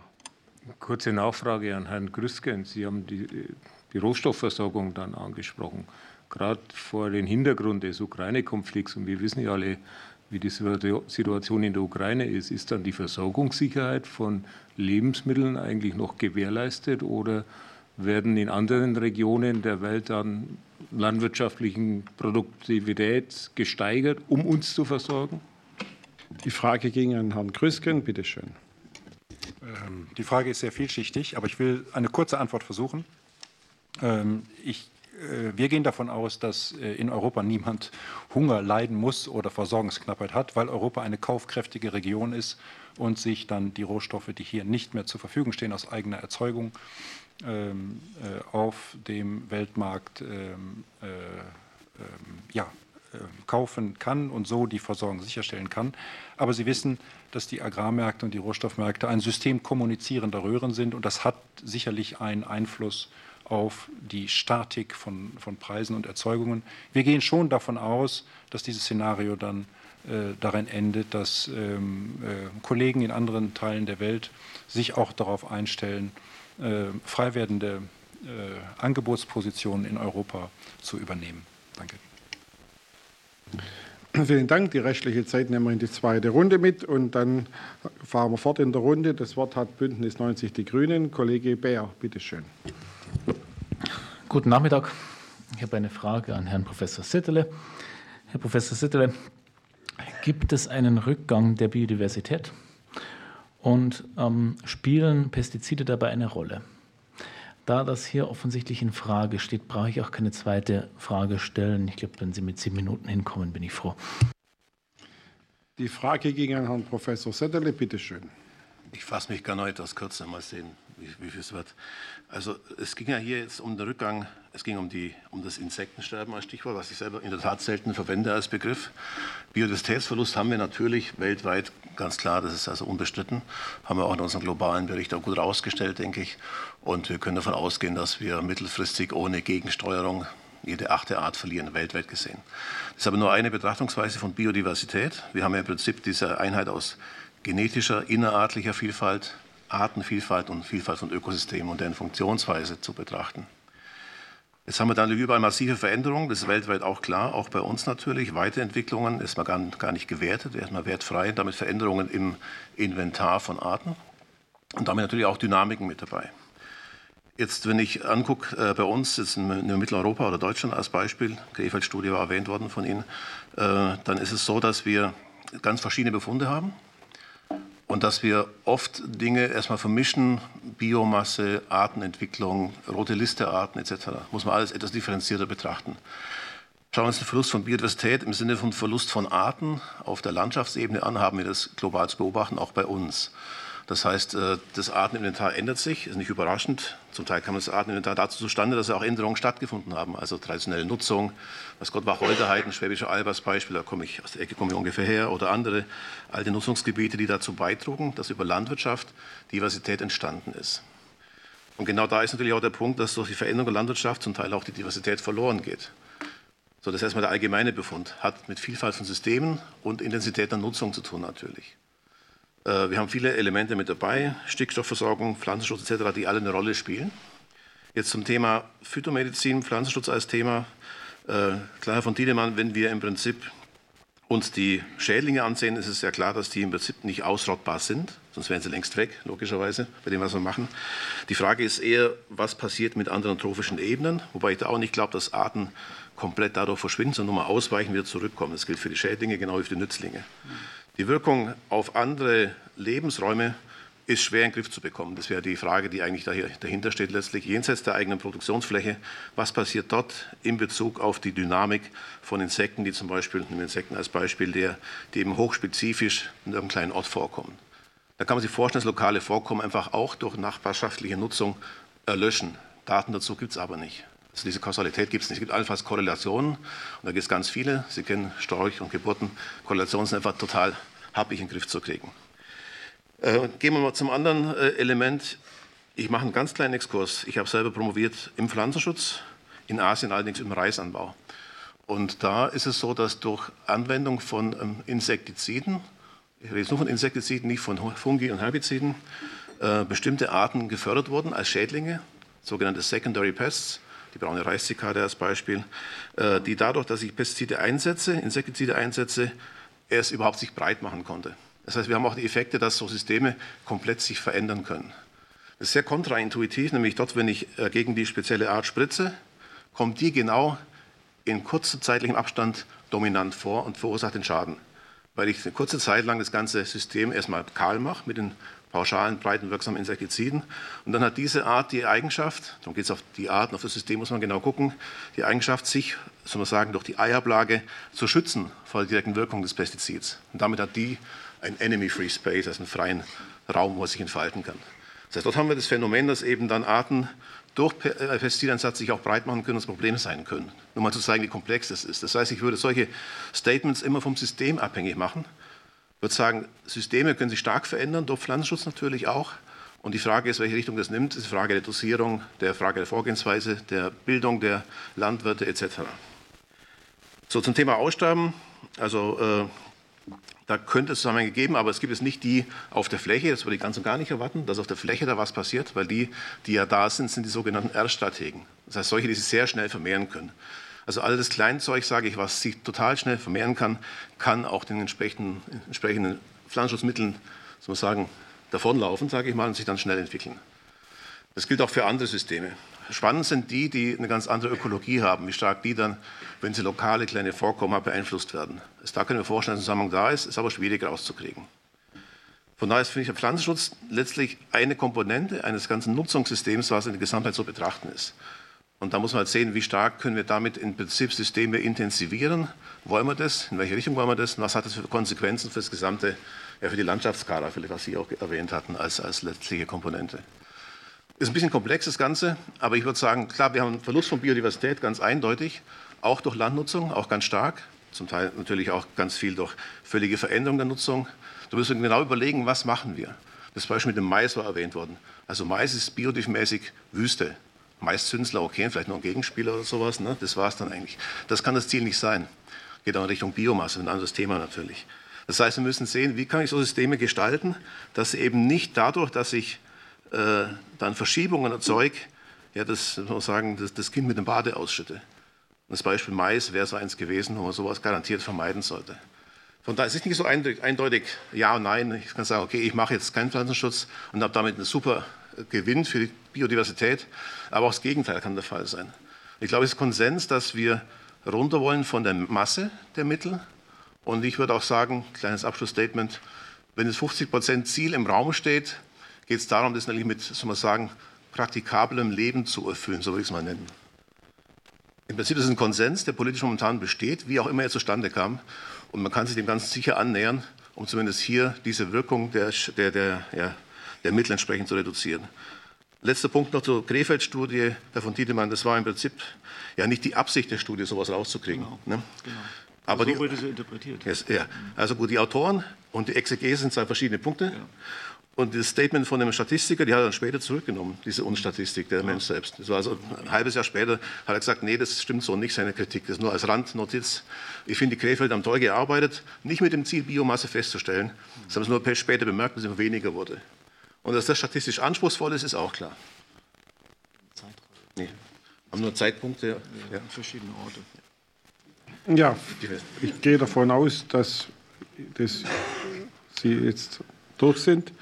Äh, und damit fahren wir fort in der Runde. Und das Wort hat die FDP-Kollege Botke. Bitte schön. Ganz herzlichen Dank, Herr Vorsitzender, sehr geehrte Frau Staatssekretärin, sehr geehrte Sachverständige. Ähm, die geplante EU-Verordnung sieht pauschale Reduktionsziele von Pflanzenschutzmitteln vor. Mit dieser Maßnahme sollen die Biodiversitätsverluste verhindert werden. Obwohl die Zulassungsverfahren in Deutschland sehr streng sind und die Auswirkungen von Wirkstoffen auf die Umwelt auf niedrigstem Niveau gehalten werden, schlägt die Kommission ein Totalverbot in den sogenannten sensiblen Gebieten und starre Mengenreduzierungsziele vor. Daraus ergibt sich die erste Frage an Herrn Gemmer. Welche Auswirkungen hätten aus Ihrer Perspektive die vorgesehenen Pflanzenschutzmittelverbote bzw. Reduktionsziele im Hinblick auf die Umwelt und die Artenvielfalt, im Hinblick auf die Erträge und die Versorgungssicherheit. Die Frage ging an Herrn Gemmer. Bitte schön, Sie haben das Wort. Ja, vielen Dank für die Frage. Ähm, wir haben das ja gerade schon diskutiert. Ähm, aus unserer Sicht ist es so, dass grundsätzlich Pflanzenschutzmittel kaum direkten Einfluss auf die Artenvielfalt haben. Ähm, das hat letztendlich auch, das habe ich vorhin schon mal angerissen, das äh, JRC, das ist das äh, Institut der EU, äh, auch bestätigt in ihrer Folgenabschätzung, es ist unwahrscheinlich, das zitiere ich gerade, dass die zusätzlichen Ziele für Pestizide der Farm-to-Fork-Strategie einen wesentlichen Einfluss auf die biologische Vielfalt haben werden. Das hat also die EU letztendlich festgestellt, es gibt keinen direkten Zusammenhang wenn man Pflanzenschutz reduziert, dass dann automatisch die Biodiversität wieder aufblüht. Das haben wir ja letztendlich auch gerade so diskutiert. Und von daher ähm, denke ich, ist es viel, viel wichtiger, darüber zu diskutieren, wie kann man Anreize schaffen, für die Landwirtschaft wieder mehr Habitate in den Naturraum zu bringen. Äh, weil das sind die Rückzugsgebiete, auf denen sich Insekten, Kleinsäuger, Bodenbrüter ähm, aufhalten können. Und von daher ähm, sehen wir also im Grunde genommen keinen direkten Einfluss, sondern wir sehen es im Gesamten in der Intensität der Landwirtschaft, in der Gestaltung der, der, der Landschaftsräume. Und hier müssen wir dafür sorgen, dass wir hier, wiederhole ich mich jetzt, im Grunde genommen ähm, kooperative Modelle gestalten. Da gibt es sehr gute Beispiele. Beispiel Niedersächsischer Weg, das Biodiversitätsstärkungsgesetz in Baden-Württemberg, wo die Landwirtschaft eingebunden wird, wo wir gemeinsam mit den Landwirten dann Naturräume schaffen, die tatsächlich dann auch ähm, erreichen, dass die Biodiversität äh, gefördert wird. Und da ist aus meiner Sicht ein ganz wesentlicher Punkt, dass wir auch wirklich mal Ziele definieren gut ist, wenn Biodiversität, wie soll sie überhaupt aussehen, anstatt ein pauschales Verbot zu machen und dann zu gucken, oh, passiert doch nichts. Das muss eigentlich das, wirklich das Ziel sein von der ganzen Diskussion, um zu sagen, wir können hier ähm, etwas erreichen. Wir haben auch schon gehört, ähm, dass man darauf achten muss, was bei den Reduktionszielen sonst passiert, weil die sollen letztendlich soll das Risiko für Mensch und Umwelt reduziert werden. Und reiner Pflanzenschutzverbot führt nicht unbedingt dazu, dass die Produkte, die dann produziert werden, gesünder werden, weil es kommt nicht darauf an, wie das Gift produziert wird, sondern wo es herkommt. Also auch hier muss man darauf achten, dass wir gesunde Nahrungsmittel produzieren und dafür letztendlich auch dann genügend Werkzeuge in der ähm, Pipeline haben. Aus unserer Sicht sind bewährte ähm, Indikatoren, die wir dafür nutzen kann, einfach um das Risiko zu bewerten von Pflanzenschutzmitteln, der Harmonized Risk Indicator in der EU der als EU-weites Tool eingeführt werden soll. Den unterstützen wir auch. Zudem sollten wir auch mal schauen, ob wir in Deutschland nicht weitere Indikatoren wie Synops mit berücksichtigen können, die auch schon mittlerweile den Einfluss in den Kulturen äh, berücksichtigen. Das wird zurzeit im Nationalen Aktionsplan diskutiert, dass man wirklich mal abschätzen kann, wie ist denn die Wirkung der Anbausysteme, der, der Pflanzenschutzmittel und der Naturschutzräume. Ähm, wie sieht es aus bei Erträgen und Versorgungssicherheit? Ähm, da wurde die Zahl schon genannt. Wir gehen aktuell davon aus, dass zwischen dreieinhalb und vier Millionen Hektar betroffen sein werden, äh, wenn so ein pauschales Verbot umgesetzt werden würde. Das ist nicht nur für die Region äh, bedeutend, wenn man mal an den Weinbau in, in, äh, am Kaiserstuhl oder am Mittelrhein oder an der Mosel denkt, was überwiegend Vogelschutzgebiete sind, auch in der Pfalz und in Hessen haben wir sehr groß ausgewiesene Vogelschutzgebiete, würde das bedeuten, dass sie im Grunde den Weinbau entweder einstellen oder halt ähm, ja, nicht mehr so viel Wein ernten und die wirtschaftliche Lage für die, für die Landwirte wäre dementsprechend auch nicht ähm, besonders gut. Das ist ein, ein, wesentlicher Punkt. Vielleicht, wenn man mal betrachtet, was das ganze Obst, Gemüse betrachtet, hier sind wir bereits äh, Importeur. Wir haben einen Selbstversorgungsgrad von 20 bis maximal 50 Prozent. Hier würde die Produktion massiv einbrechen aus unserer Sicht, sodass wir hier Versorgungssicherheit, was wir momentan Lieferkettensicherheit ähm, haben wollen, dass das auch absolut gefährdet wäre. Also die wirtschaftliche Auswirkung darauf wäre aus meiner Sicht extrem. Und für einzelne Betriebe, ich denke mal, das kann der Herr Grüske noch viel, viel besser beurteilen, die in solchen Gebieten leben, die sind letztendlich dann auch in der freien Berufswahl massiv eingeschränkt. Das ist ein juristisches Problem aus meiner Sicht, wie auch das Thema Eigentum, was hier eine große Rolle spielt. Ähm, das ist auch letztendlich aus eigentumsrechtlicher Betrachtung ein ganz großes Problem, was hier auf die Landwirte zukommt. So viel vielleicht von meiner Seite. Vielen Dank. Die zwei Sekunden nehmen wir mal mit in die nächste Runde. Und dann mit, mit deinem Einverständnis, Ingo, äh, und dann fahren wir fort mit der Fraktion AfD. Das Wort hat Kollege Rink. Danke, Herr Vorsitzender, Frau Staatssekretärin, meine Damen und Herren Sachverständige. Als erstes möchte ich auch einmal zu Protokoll geben, dass ich bei dieser Debatte nicht ganz unbefangen bin als Lohnunternehmer kommt es dann hin und wieder doch auch vor, dass ich mal mit einer Pflanzenschutzspritze los muss. Äh, genauso wie Herr Auernhammer bin ich natürlich gelernter Landwirt und mache alle zwei Jahre diese Pflanzenschutzfortbildung. Für uns als AfD steht fest, dass der bedarfsgerechte Einsatz von Pflanzenschutzmitteln nach guter fachlicher Praxis auch weiterhin in der Landwirtschaft möglich bleiben muss. Pflanzenschutzmittel schützen unsere Kulturpflanzen vor Krankheiten, vor Schädlingen und natürlich auch vor Unkrautdruck und sichern somit unsere Ernten und unsere Erträge. Die Folgen des Green Deals und äh, der, der Reduktion der Pflanzenschutzmittel wären natürlich ein Rückgang unserer Erträge und damit auch eventuell ein Einbruch unserer Ernährungssicherung. Das sehen wir als großes Problem und als große Gefahr. Meine erste Frage würde an den Vertreter des Industrieverbands Agrar gehen. Wir sind ja im Jahre 2023. Wir flügen nicht mehr mit Pferden und hacken nicht mehr mit der Hand. Ich sage mal, heutzutage gibt es Verfahren wie See and Spray, Pflanzenschutzspritzen, die gezielt Unkräuter erkennen und auch gezielt behandeln. Dabei gibt es Fachleute, die davon ausgehen, dass man zwei Drittel des Pflanzenschutzes äh, Mittelbedarfes äh, sparen könnte. Und meine Frage geht ein wenig in die Richtung, wäre es nicht viel sinnvoller, anstatt weitere Verbote zu erlassen, in diese Richtung mehr zu fördern, mehr zu forschen und den Landwirten den Einstieg in eine solche Art und Weise der Technik zu vereinfachen?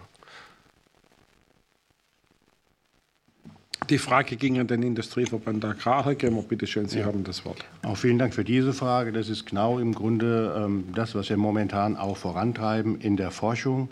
Ähm, die europäischen Pflanzenschutzmittelunternehmen investieren aktuell rund 10 Milliarden in die Entwicklung von digitalen Systemen, wie Sie gerade beschrieben haben, sprich in Spotspraying, in digitale Prognosesysteme, in, in Anwendungssysteme, die wirklich dann auch nur bei Bedarf äh, letztendlich die, die, die Mittel einsetzen. Und Sie haben absolut recht, man kann mit diesen Produkten, mit diesen Technologien letztendlich bis zu 70, sogar 80 Prozent einsparen. Sie spritzen in dem Moment dann, wenn Sie so eine Spritze haben, die Kamera basiert am Spritzgespenge Unkräuter erkennt, nur dort, wo tatsächlich ein Unkraut ist und alles andere bleibt unbehandelt. Es gibt mittlerweile sogar Technologien, ähm, Gerät aus der Schweiz. Es hat alle vier Zentimeter eine Düse, womit Sie in Gemüsebau ähm, sogar mit nicht selektiven Mitteln, müssten vorher zugelassen werden, aber an der Kulturpflanze vorbei nur diese Unkräuter rausspritzen, womit wir dann tatsächlich auch diesen Anbau dauerhaft ökonomisch sinnvoll durchführen können. Und von daher fordern wir weiter hier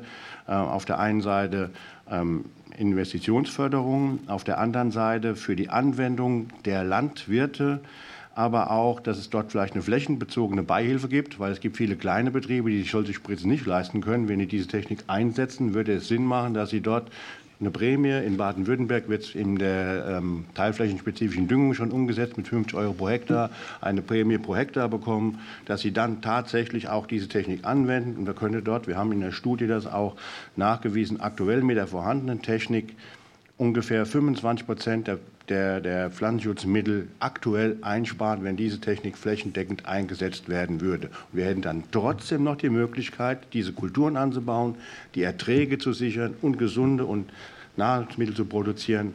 Äh, nachhaltig heißt ökologisch, ökonomisch und sozial verträglich. Das ist also aus unserer Sicht ein absolut gangbarer Weg. Ähm, ja, so viel zu der Frage. Vielen Dank und wir haben noch ein paar Sekunden. Ich würde es noch mal probieren. Ja. Ganz kurze Nachfrage. Kollege Rink, bitteschön.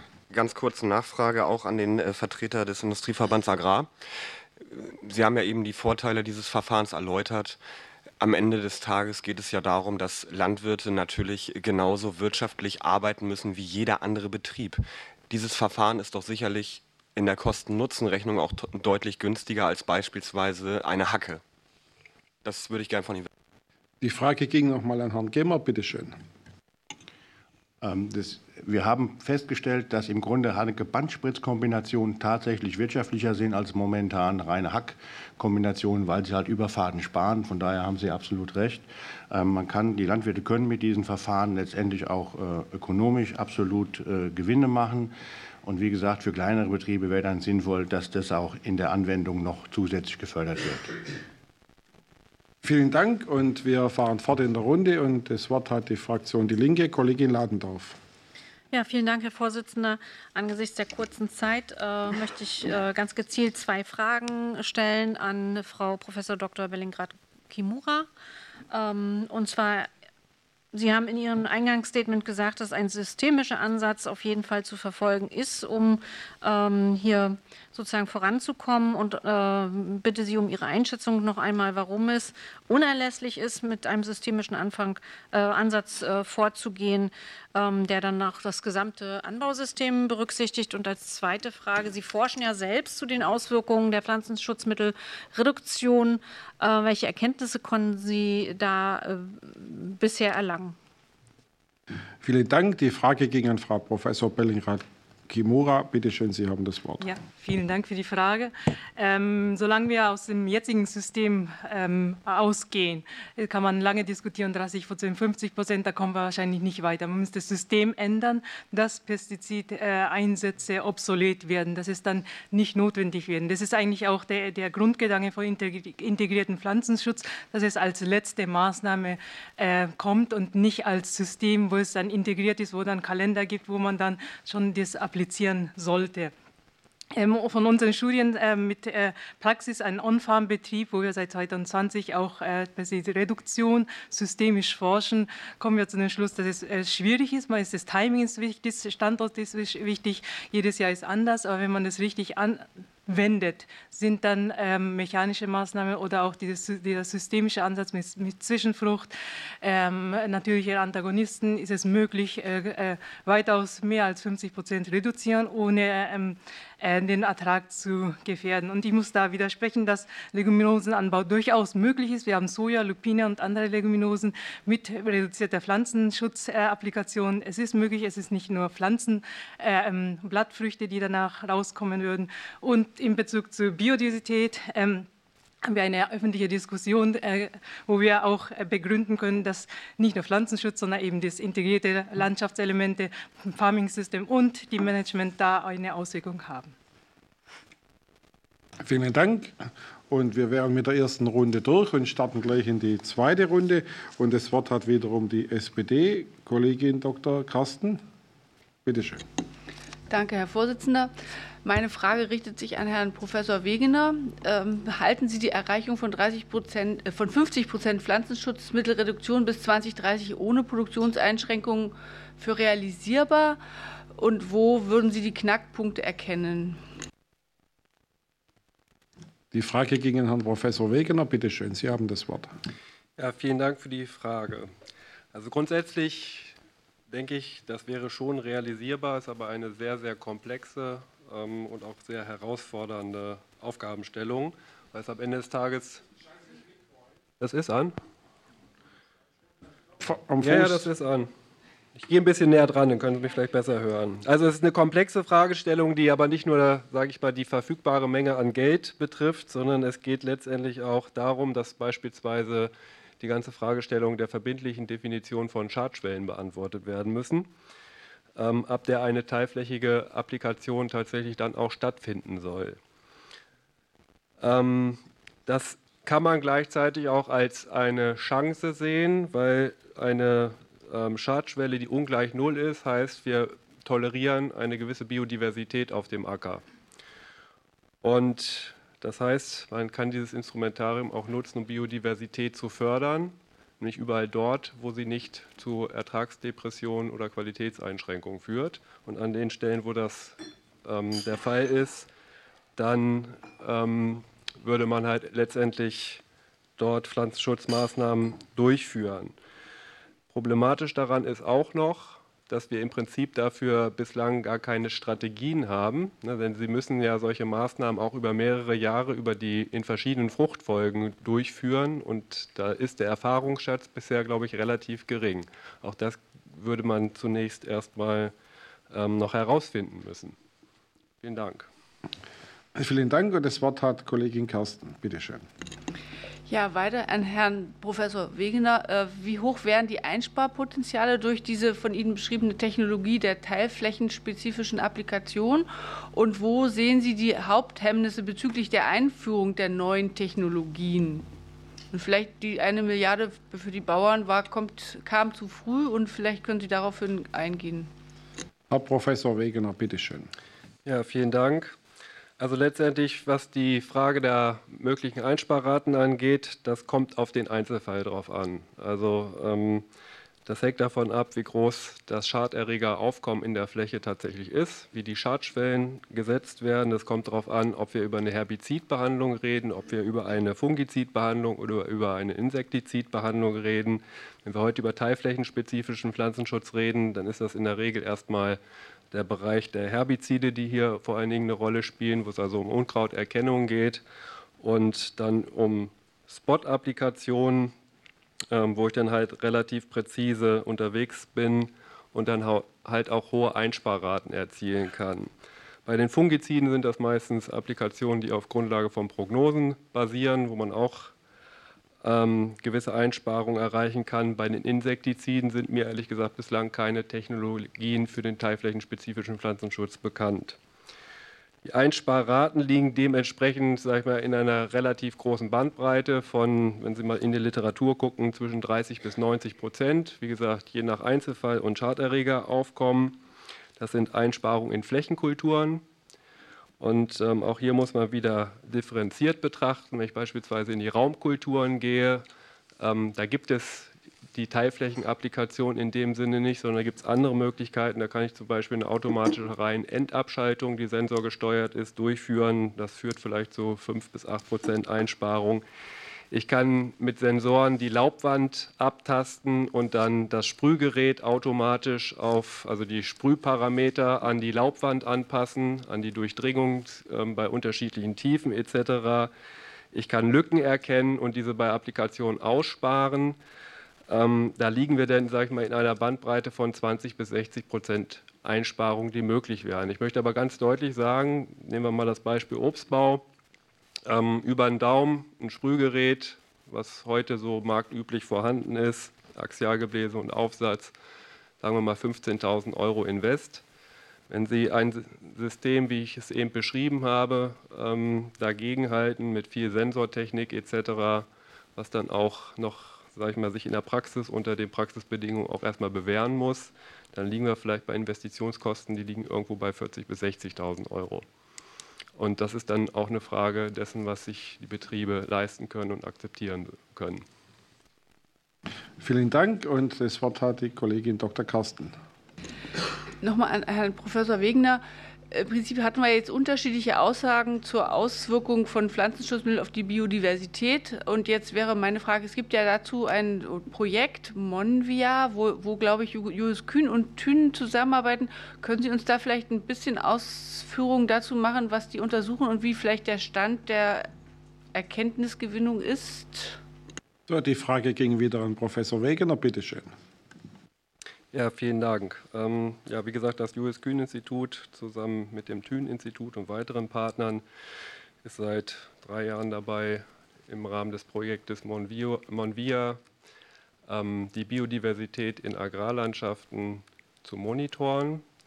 Das heißt also, man möchte die Artenvielfalt ähm, von all dem, was auf dem Acker unterwegs ist, dann ja, letztendlich zählen und erfassen und das Ganze dann auch über Zeitreihen darstellen. Das Projekt läuft seit drei Jahren und befasst sich in vielen Bereichen, sage ich mal, noch mit Grundlagenforschung. Wenn es also darum geht, wie man beispielsweise mit Sensortechnik auf dem Acker Insekten identifizieren kann. Sie kennen vielleicht die Vogelstimmen-App, in der man unterschiedliche Vögel ähm, als Laie unterscheiden kann. Und solche Technologien kann man natürlich dann entsprechend auch ähm, in anderen Bereichen auf andere Zielorganismen etc. anwenden, mit künstlicher Intelligenz versehen, um dann entsprechende Identifizierung durchzuführen und auch etwas nicht nur über die Art zu sagen, sondern auch über Verbreitung und Umfang. Aber das sind alles Dinge, die natürlich noch eine gewisse Zeit bedürfen, bis das belastbare Daten und praxisrelevante Daten liefert. Vielen Dank. Vielen Dank. Das Wort hat Kollegin Dr. Carsten. Eine Frage an den Deutschen Bauernverband, Herrn Krüsken. Wir haben ja auch gelernt, dass es sinnvoll ist, dass Landwirte auf den Einsatz von Pflanzenschutzmitteln verzichten würden, wenn sie da irgendwie, äh, sage ich mal, ihren Ertragsausfall oder den Rückgang vielleicht honoriert bekämen. Wir haben mit dem Eco-Scheme, ich glaube, die sechs ist es, Verzicht auf chemisch-synthetische Pestizide, eine Auslobung von 130 pro Hektar. Halten Sie das für ausreichend und was würde für Sie sinnvoll sein, wenn man das mit ELA-Mitteln und AUKM-Maßnahmen verbinden würde? Wie könnte man da zu einer sinnvolleren Reduktion kommen, die im Einklang mit den Landwirten passiert? Die Frage ging an Herrn Grösken. Bitte schön. Ja, vielen Dank. Ähm, 130 Euro ist sicherlich für äh, über alle Kulturarten hinweg kein äh, ausreichender Anreiz, äh, um das zu machen. Wenn Sie ein bisschen rechnen, wie viel, äh, wie viel Ertrag sie bei, äh, beim Weizen, bei einem hochproduktiven Weizen verlieren, dann ist das eng. Eco-Schemes äh, ist eine Thematik, über die wir uns in den vergangenen Monaten ausgiebig auseinandergesetzt haben. Sie kennen unsere Kritik, die sagt, dass die Eco-Schemes, so wie sie jetzt aufgesetzt sind, die Potenziale dieses agrarpolitischen Instruments nicht ausnützen, sondern dass man hier wesentlich hätte mehr machen können, was jetzt zugeschnitten ist auf, ähm, ähm auf solche Maßnahmen und Anreize für Betriebe, die etwas tun wollen. Ich will aber die Frage nutzen für einen äh, äh, Hinweis in diesem Zusammenhang. Ähm, wenn wir Ecoschemes machen oder wenn wir ähm, Landwirte kompensieren und fördern wollen, dann setzt das voraus, dass das auch möglich ist, förderrechtlich, geht man den Weg, den die EU-Kommission hier vorgeschlagen hat, nämlich mit dem ordnungsrechtlichen, in Anführungszeichen Rasenmäher, Anführungszeichen Ende, äh, drüber geht und ein, ein ordnungsrechtliches hartes Verbot macht, dann ist das nicht mehr förderfähig. Also das ist ähm, äh, der zweite große Pferdefuß an diesem äh, Vorschlag der Europäischen Kommission. Es äh, entzieht dem Vertragsnaturschutz und der Förderfähigkeit von solchen Programmen die Grundlage. Danke. Vielen Dank. Und das Wort hat die Kollegin Mackensen-Geis, SPD. Bitte schön. Ja, vielen Dank, Herr Vorsitzender, Frau Staatssekretärin. Ich möchte mich noch mal auf einen Bereich, der schon ein paar Mal angesprochen wurde, fokussieren, und zwar den Weinbau und den Obstbau.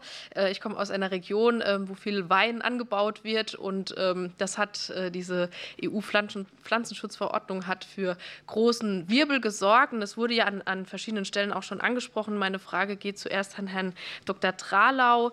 Ähm, Sie, häng, Sie haben in ihrer, ähm, in ihrer Stellungnahme auch von den, von den Low-Hanging Fruits Ah, nee, Entschuldigung, Professor Dr. Wegner. Jetzt, jetzt habe ich den, den, den falschen, ja, also jetzt äh, Professor Dr. Wegner, jetzt haben wir es geklärt, ähm, äh, von den Low-Hanging Fruits äh, gesprochen und eben auch gesagt, dass die, diese noch identifiziert werden müssen. Und da wäre meine Frage, ähm, äh, welche es da vielleicht für den Weinbau und den Obstbau schon gibt oder welche Sie identifizieren und wie wir das konkret ähm, die Einführung und Etablierung eben auch unterstützen können. Herr Professor Wegener, die Frage ging an Sie, bitte schön. Ja, vielen Dank für die Frage. Wo hängen die Low-Hanging Fruits? Das ist im Obstbau schwierig ne, oder auch im Weinbau, weil es ist letztendlich die Frage zwischen Daumen und Zeigefinger. Ich hatte es ja schon mal angedeutet. Ähm, es sind immense Kosten, die durch Sensortechnik äh, am Ende des Tages zustande kommen. Dasselbe gilt auch für die Flächenkulturen. Das wurde ja vorhin schon mal angesprochen, dass auch hier kameragesteuerte Sensorsysteme etc. zur Erkennung von eingesetzt werden. Und ähm, es gibt technische Lösungen dafür, aber die sind derzeit noch so kostenintensiv, dass sie eben nicht auf die Akzeptanz bei den Landwirten stoßen, weil sie ökonomisch nicht darstellbar sind für viele Betriebe. Selbst für große Betriebe ist das noch grenzwertig. Und das ist halt die riesige Herausforderung. Und da müssen wir einfach gucken, wie wir in den nächsten sieben Jahren, die uns noch bleiben, diese Technologien so weit vorantreiben, dass das Standard wird. Wir haben das in der Vergangenheit erlebt bei den, äh, bei den Flächenspritzen. Wenn Sie sich die heute angucken und mit Geräten von vor zehn Jahren vergleichen, dann sieht man, dass dort unheimlich aufgerüstet wurde. Die können unheimlich gleichmäßig verteilen, aber die machen halt das, was heute noch die Strategie ist im Pflanzenschutz, nämlich gleichmäßig auf einer Fläche zu verteilen und eben nicht teilflächenspezifisch. Und das ist der nächste Schritt. Und wenn wir da hinkommen wollen, das ist eine Riesenherausforderung, das halte ich auch nicht für unmöglich bis 2030, aber dann muss man jetzt, wie jetzt der Bundeskanzler so schön gesagt, den Doppelwumms einsetzen. Dankeschön. Vielen Dank. Das Wort hat Kollegin Margensen-Geis. Bitte schön. Ja, vielen Dank für diese Ausführungen. Aber dann haben wir ja schon mal Handlungs, äh, ja, eine Handlungsorientierung, was diesen speziellen Bereich angeht. Jetzt Herr Dr. Tralau. ähm, und zwar, äh, das eine ist ja jetzt auch, was in diesem Non-Paper der EU-Kommission eben ähm, nochmal ja, aufgemacht wurde, das Thema biologische Pflanzenschutzmittel und sogenannte Low-Risk-Produkte. Da eben auch die Frage, inwieweit diese für Sonderkulturen, eben speziell Wein- und Obstbau zur Verfügung stehen und eben vor allem auch langfristig zur Verfügung stehen oder ob sie uns vielleicht auch mal einen Eindruck geben können, was denn gerade im Zulassungsverfahren ist oder was die Hemmnisse ähm, der Zulassung aktuell sind. So, die Frage ging an Herrn Dr. Tralau gucken wir halt, was wir mit der Zeit noch machen können. Ich versuche es ganz kurz zu machen. Die Hemmnisse sind wirklich die Auswahl der Mittel, die zur Verfügung steht und die Bewertungskriterien, die dafür zur Verfügung stehen. Ich möchte das nur an einem kurzen Stichpunkt erläutern. Bei den biologischen Pflanzenschutzmitteln sind wir schon einen ganzen großen Schritt weiter. Da gibt es klar definierte Kriterien. Bei den Low-Risk-Produkten ist ganz einfach ein praktisches Problem da. Bevor Sie ein Produkt als Low-Risk identifizieren können, müssen Sie die Daten haben, um zu wissen, ob es Low-Risk ist. Äh, und das heißt, rein von dem Beantragungsverfahren und dem Aufwand, der dahinter steht, unterscheidet sich das jetzt erstmal in der Vorarbeit nicht so viel von einem normalen Produkt. Das wird dann erst hinterher einfacher, wenn der Low-Risk-Status äh, vergeben wurde. Und das sind einfach auf der regulatorischen Seite praktische Herausforderungen. So, vielen Dank. Und wir sind in der Runde bei der CDU-CSU-Fraktion. Kollege Auenhammer, bitteschön. Vielen Dank, Herr Vorsitzender. Es wurde bereits mehrmals angesprochen, das sogenannte Investitions- und Zukunftsprogramm, die Bauernmilliarde, äh, die ja auch äh, Investitionen fördert in neue Technologien, äh, Pflanzenschutzgeräte mit Section Control und was da alles gibt, was auch sehr gut angenommen wird. Und ich sage mal mit Blick auf die Bundesregierung, weil dieses Programm wurde ja über Jahre hinweg angelegt, über mehrere Jahre hinweg, dass ich einmal davon ausgehe, dass dieses, dieser Agrarwumms fortgeführt wird und dass wir ihn auch vielleicht besser ausgestalten, noch auf die innovativen Technologien mit eingehen, um diese Herausforderung auch anzunehmen. Und ich hoffe auch, äh, was Herr Grüsken äh, schon angesprochen hat, und geht, deswegen geht auch meine Frage an Herrn Grüsken, dass das auch kompatibel ist mit dieser EU-Vorgabe. Denn äh, wenn Brüssel was vorgibt, dann können wir es doch nicht zusätzlich noch unterstützen und fördern. Und äh, Herr Grüsken, wir sehen ja auch eine große Bereitschaft, in den letzten Jahren zumindest, äh, vor, der, äh, vor dem Ukraine-Konflikt und den damit verbundenen äh, Schwankungen auf den Rohstoffmärkten, dass sehr viele Bauernfamilien umstellen wollen auf ökologische Wirtschaftsweise. Und auch deswegen umstellen wollen, weil wir das sehr stark unterstützen durch Programme der zweiten Säule. Sehen Sie den Ökolandbau dann in Gefahr, wenn diese Umstellungsprogramme nicht mehr gewährt werden können äh, und wir hier einen Rückschritt erhalten und äh, diese gesellschaftspolitische und auch von der Regierungskoalition gewollte Umstellungsverfahren dann eigentlich ja, obsolet sind? Ist das eine Gefahr für die Landwirtschaft? Die Frage ging an den Herrn Grüsken. Bitte schön, Sie haben das Wort. Ja, vielen Dank. Also ich will eine Vorbemerkung machen dass uns auch nicht gelegen ist an einer konfessionellen Trennung zwischen der einen und der anderen Landwirtschaft, sondern beide Produktionsrichtungen lernen voneinander und bewegen sich aufeinander zu. Das ist richtig. Aber es ist natürlich so, ich komme immer wieder auf den Entwurf der Kommission zurück, ähm, dass äh, hier immer von Pflanzenschutzmitteln die Rede ist. Und beide Produktionsrichtungen, äh, ökologisch und klassisch, brauchen Instrumente, um Pflanzengesundheit managen zu können. Und äh, es äh, gibt äh, keine Landwirtschaft, die ganz ohne Pflanzenschutz auskommt, egal ob das jetzt nun chemisch, synthetisch oder ähm, organisch oder Kupfer oder sonst was ist. Und das ist eigentlich der springende Punkt. Äh, das heißt, diese Auswirkungen auf die Betriebe, die in Schutzgebieten wirtschaften, betreffen nach äh, dem Wortlaut des äh, EU-Kommissionsvorschlags sowohl die ökologischen als auch die konventionellen Betriebe. Äh, dann noch ein, ein, äh, ein Wort zum, äh, zur Förderfähigkeit. Also nochmal, das europäische Beihilfenrecht sieht ja vor, dass äh, nur Dinge gefördert werden können, die äh, nicht ähm, Bestandteil des nationalen, aber auch des europäischen Rechts sind.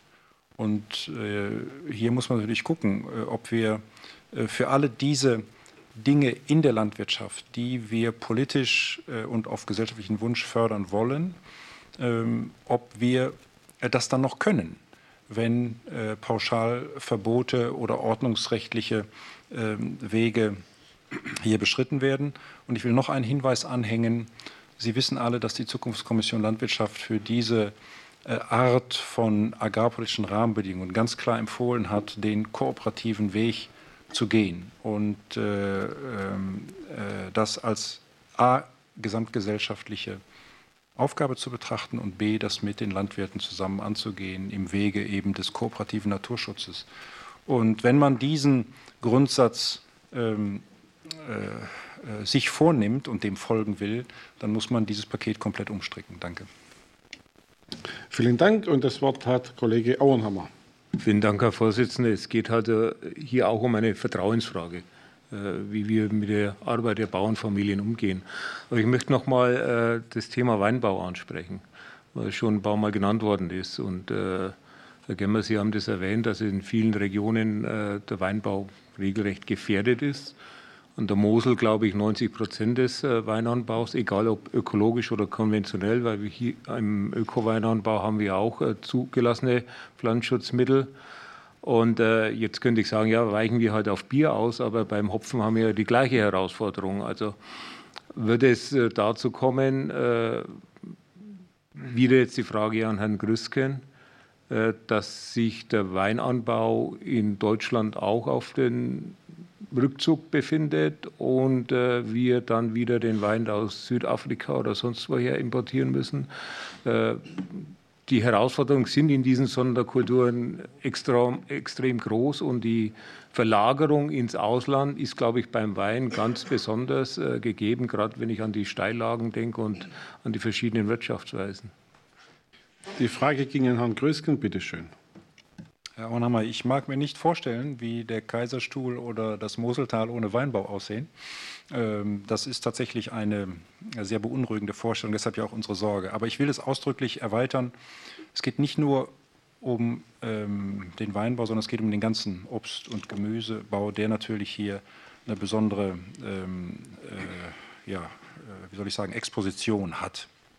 Äh, und da machen wir uns natürlich tatsächlich Sorgen, dass ähm, die Dinge in Bewegung geraten. Ähm, es ist, ist natürlich hier eine, eine europäische Regelung, das muss man auch feststellen. Äh, wenn tatsächlich alle Mitgliedstaaten mit gleichem Maß messen, dann äh, kann es diese Verlagerung nur in Drittländer geben. Wir wissen aber auch, dass ähm, viele europäische Vorgaben, die dann ähm, eine grobe Richtung beinhalten oder Reduktionsziele beinhalten, äh, dass die mit unterschiedlicher Intensität in den einzelnen Mitgliedstaaten äh, vorangetrieben werden. Äh, das müssen wir, glaube ich, bei, dieser, bei diesem Verordnungspaket auch leider erwarten. Danke. Vielen Dank. Das Wort hat Kollege Vogt. Bitte schön. Herr Vorsitzender, Frau Staatssekretärin, meine Damen und Herren, ich möchte noch mal kurz auf einen Aspekt eingehen, der im Eingangsstatement von Herrn Gemmer eine Rolle spielt, nämlich die neuen Züchtungsmethoden. Und hierzu eine Frage an Herrn Professor Dr. Tiedemann richten. Ähm, wie bewerten Sie äh, die neuen Züchtungsmethoden mit Blick auf die Möglichkeit äh, der Einsparung äh, chemischer Pflanzenschutzmittel? Und ähm, gibt es hierzu Beispiele auch aus anderen Ländern, beispielsweise den USA? Die Frage ging an Herrn Professor Tiedemann. Bitte schön, Sie haben das Wort. Danke, jetzt habe ich gewartet. Ja, ähm, das ähm, ist eine neue Technologie, die schon ein bisschen einen kleinen Game Changer darstellt in der Züchtung. Ähm, ich glaube, die beiden wesentlichen Vorteile kann man schnell benennen. Das ist einmal die Beschleunigung des Züchtungsfortschritts, äh, der sich wahrscheinlich äh, von jetzt Zyklen von 10 bis 12 Jahren auf wahrscheinlich Zyklen unter fünf Jahren möglicherweise beschleunigen könnte. Ähm, und das Zweite ist, dass wir uns Trades erschließen, die wir mit der klassischen Züchtung nicht erreichen können. Ähm, und das würde natürlich besonders interessant sein, wenn es sich um Trades handelt, die im Bereich der Resistenz liegen. Äh, führend ist derzeit tatsächlich die USA in, dieser, in diesen Fragen, weil dort die äh, CRISPR-Cas-Methode nicht als Gentechnik eingestuft ist und damit auch angewendet werden kann in der Züchtung. Dort finden zurzeit über 40 Kulturartenpflanzen, die äh, Kulturpflanzenarten, die mit CRISPR-Cas-Techniken verbessert werden. Und äh, da tut sich sehr viel in China auch übrigens. Und äh, wenn man das anschaut, was momentan aus der Pipeline kommt, dann ist es sich, äh, handelt es sich aber bedauerlicherweise im Zusammenhang mit der Thematik, die wir hier besprechen, im Wesentlichen um Qualitätsverbesserungen bisher und eine Verbesserung der Ertragsfähigkeit. Äh, in Bezug auf Resistenz sind noch keine maßgeblichen in der Praxis einsetzbaren Sorten sichtbar, aber die sind zu erwarten. Ähm, man muss aber auch sagen, dass das, das am Ende, es ist ein neues, neues Werkzeug in der Züchtung, aber am Ende kommt wieder das raus, was wir eigentlich schon kennen, nämlich eine resistente Sorte. Und wir wissen alle, dass resistente Sorten auch ihre Begrenzungen haben. Sie sind nicht für alle Zeiten resistent. Das wird auch bei der Anwendung dieser neuen Züchtungsmethoden nicht anders sein. Es werden auch dort wieder natürlich Sorten entstehen.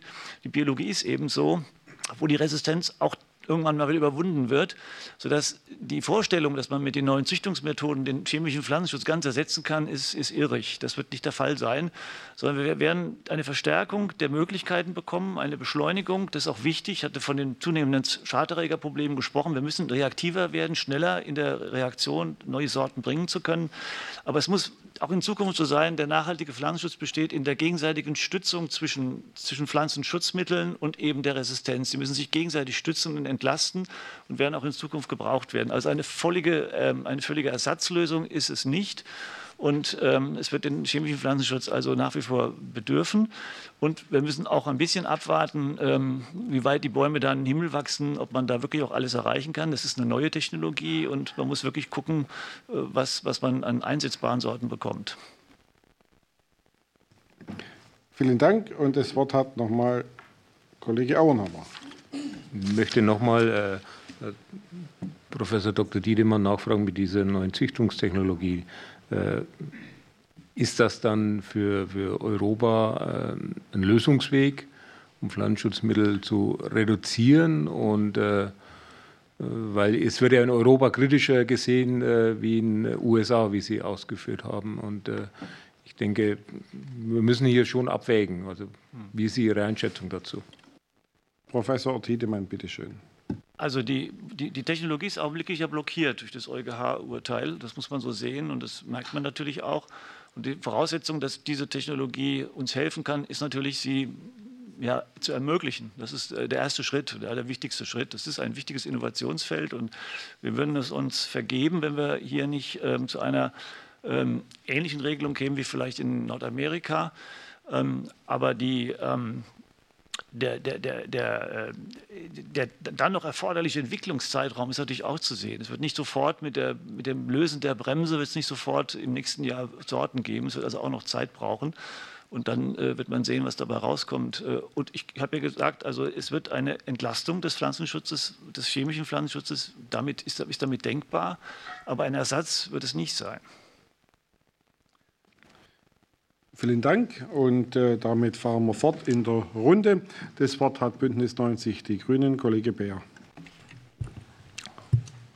Ich hatte vorhin vergessen, mich zu bedanken beim Vorsitzenden und die Staatssekretärin zu begrüßen und die Sachverständigen. Hallo, danke fürs Kommen. Und ich habe noch mal eine ähm, Frage an ähm, Herrn Professor Settele. Sie hatten vorhin ja auch einen, einen Fall beschrieben aus der eigenen Promotionszeit, wo ein, der Einsatz von Insektengiften zu einer Stärkung des ähm, Schädlings geführt hat.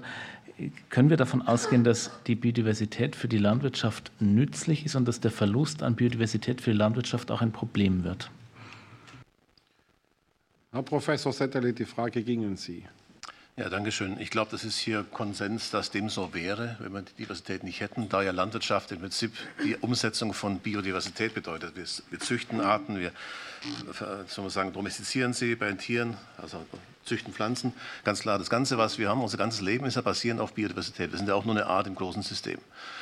Und äh, ich denke, wir haben viele Beispiele, wo wir wissen, dass der Erhalt eben wichtig ist, weshalb wir auch hier sitzen, glaube ich. Die Motivation ist für alle dasselbe. Nur das, äh, das Ziel ist auch klar, nur der Weg ist immer ein bisschen unklar. Das ist auch klar. Das ist im Prinzip das, was wir haben. Haben wir der Habekus geschrieben, Ziel sucht Weg in der Zeit. Ging es auch um so ein Thema Naturschutz, glaube ich. Finde ich total gut um, umrissen. Ähm, wir haben natürlich viele Beispiele, was jetzt äh, in der Öffentlichkeit, glaube ich, am bekanntesten ist. Das Thema Bestäubung ist immer sehr beliebt, weil man sich das vorstellen kann, Bienchen und Blümchen und Bestäubung und Pflanzen. Aber sicher ein Thema, wo wir äh, daran gut festmachen können, wie stark wir von der Diversität, auch der nicht von uns direkt genutzten und nicht direkt gemanagten, neben der Honigbiene eben die anderen Bestäuberarten, wie wir davon abhängig sind. Wenn man versucht, es mal zu berechnen, da gibt es verschiedene Kalkulationen dazu, 150 Milliarden Euro pro Jahr weltweit an Wert, den wir gratis entgegennehmen oder viel, viel mehr, wenn wir das Ganze ersetzen müssten. Der Homo sapiens, der ja bekanntermaßen ein ziemlich stümperhafter Bestäuber ist, hat es nie richtig gelernt.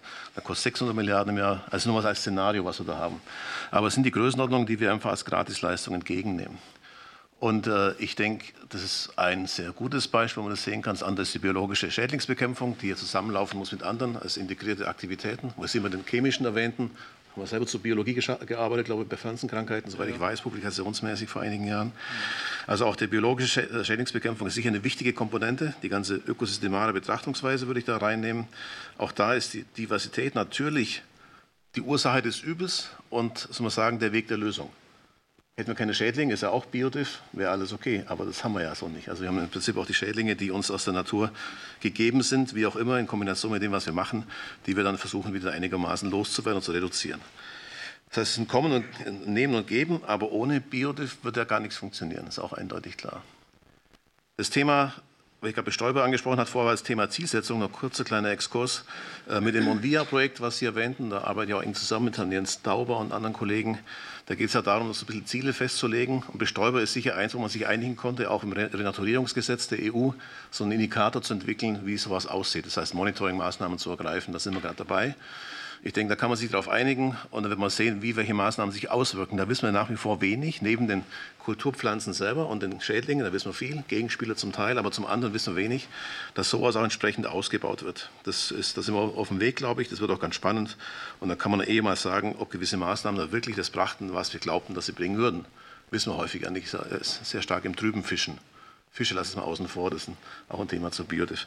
Ähm, ein Punkt, den ich noch machen wollte, vielleicht in diesem Zusammenhang, wo wir es diskutieren, auch sehr viele technische Lösungen, Innovationsgeschichten, die auch alle wichtig sind. Aber ich denke auch, wir müssen die ganze systemale Betrachtungsweise immer mit dabei haben.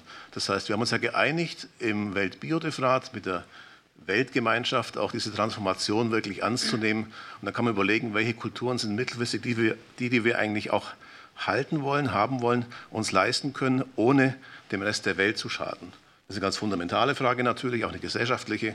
Aber die haben wir uns ja auch als Ziel gesetzt, transformativen Wandel so zu machen, dass wir vielleicht auch komplett anders versuchen zu denken, als wir bislang das machen. Also technische Lösungen sind wichtig, weiterzuentwickeln ist auch wichtig, aber Sachen in Frage stellen ist vielleicht noch viel wichtiger an dem, was wir momentan an Problemen eigentlich so haben. Das war jetzt nicht nur die Antwort zur Frage, aber geht, glaube ich, in die richtige Richtung, hoffe ich doch. Dankeschön. Vielen Dank und das Wort hat Kollege Bär. Bitte schön. Ich stelle stell mal eine, ähm, eine, eine, ergänzende Frage, wenn ich mir diese Überlegung anschaue zu den, zum systemischen Ansatz und auch zu den Möglichkeiten, äh, Biodiversität zu nutzen, dann müsste es ja eigentlich einen, einen ökonomischen Punkt geben, an dem ich die, den Pflanzenschutzmittel, wie man das so schön sagt, Einsatz äh, reduzieren kann, ohne dass ich einen ökonomischen oder ertragsmäßigen Schaden davon habe. Wie weit können wir da noch runtergehen? Gibt es da wissenschaftliche Hinweise? Die Frage ging an Herrn Professor Setterle. Bitte schön.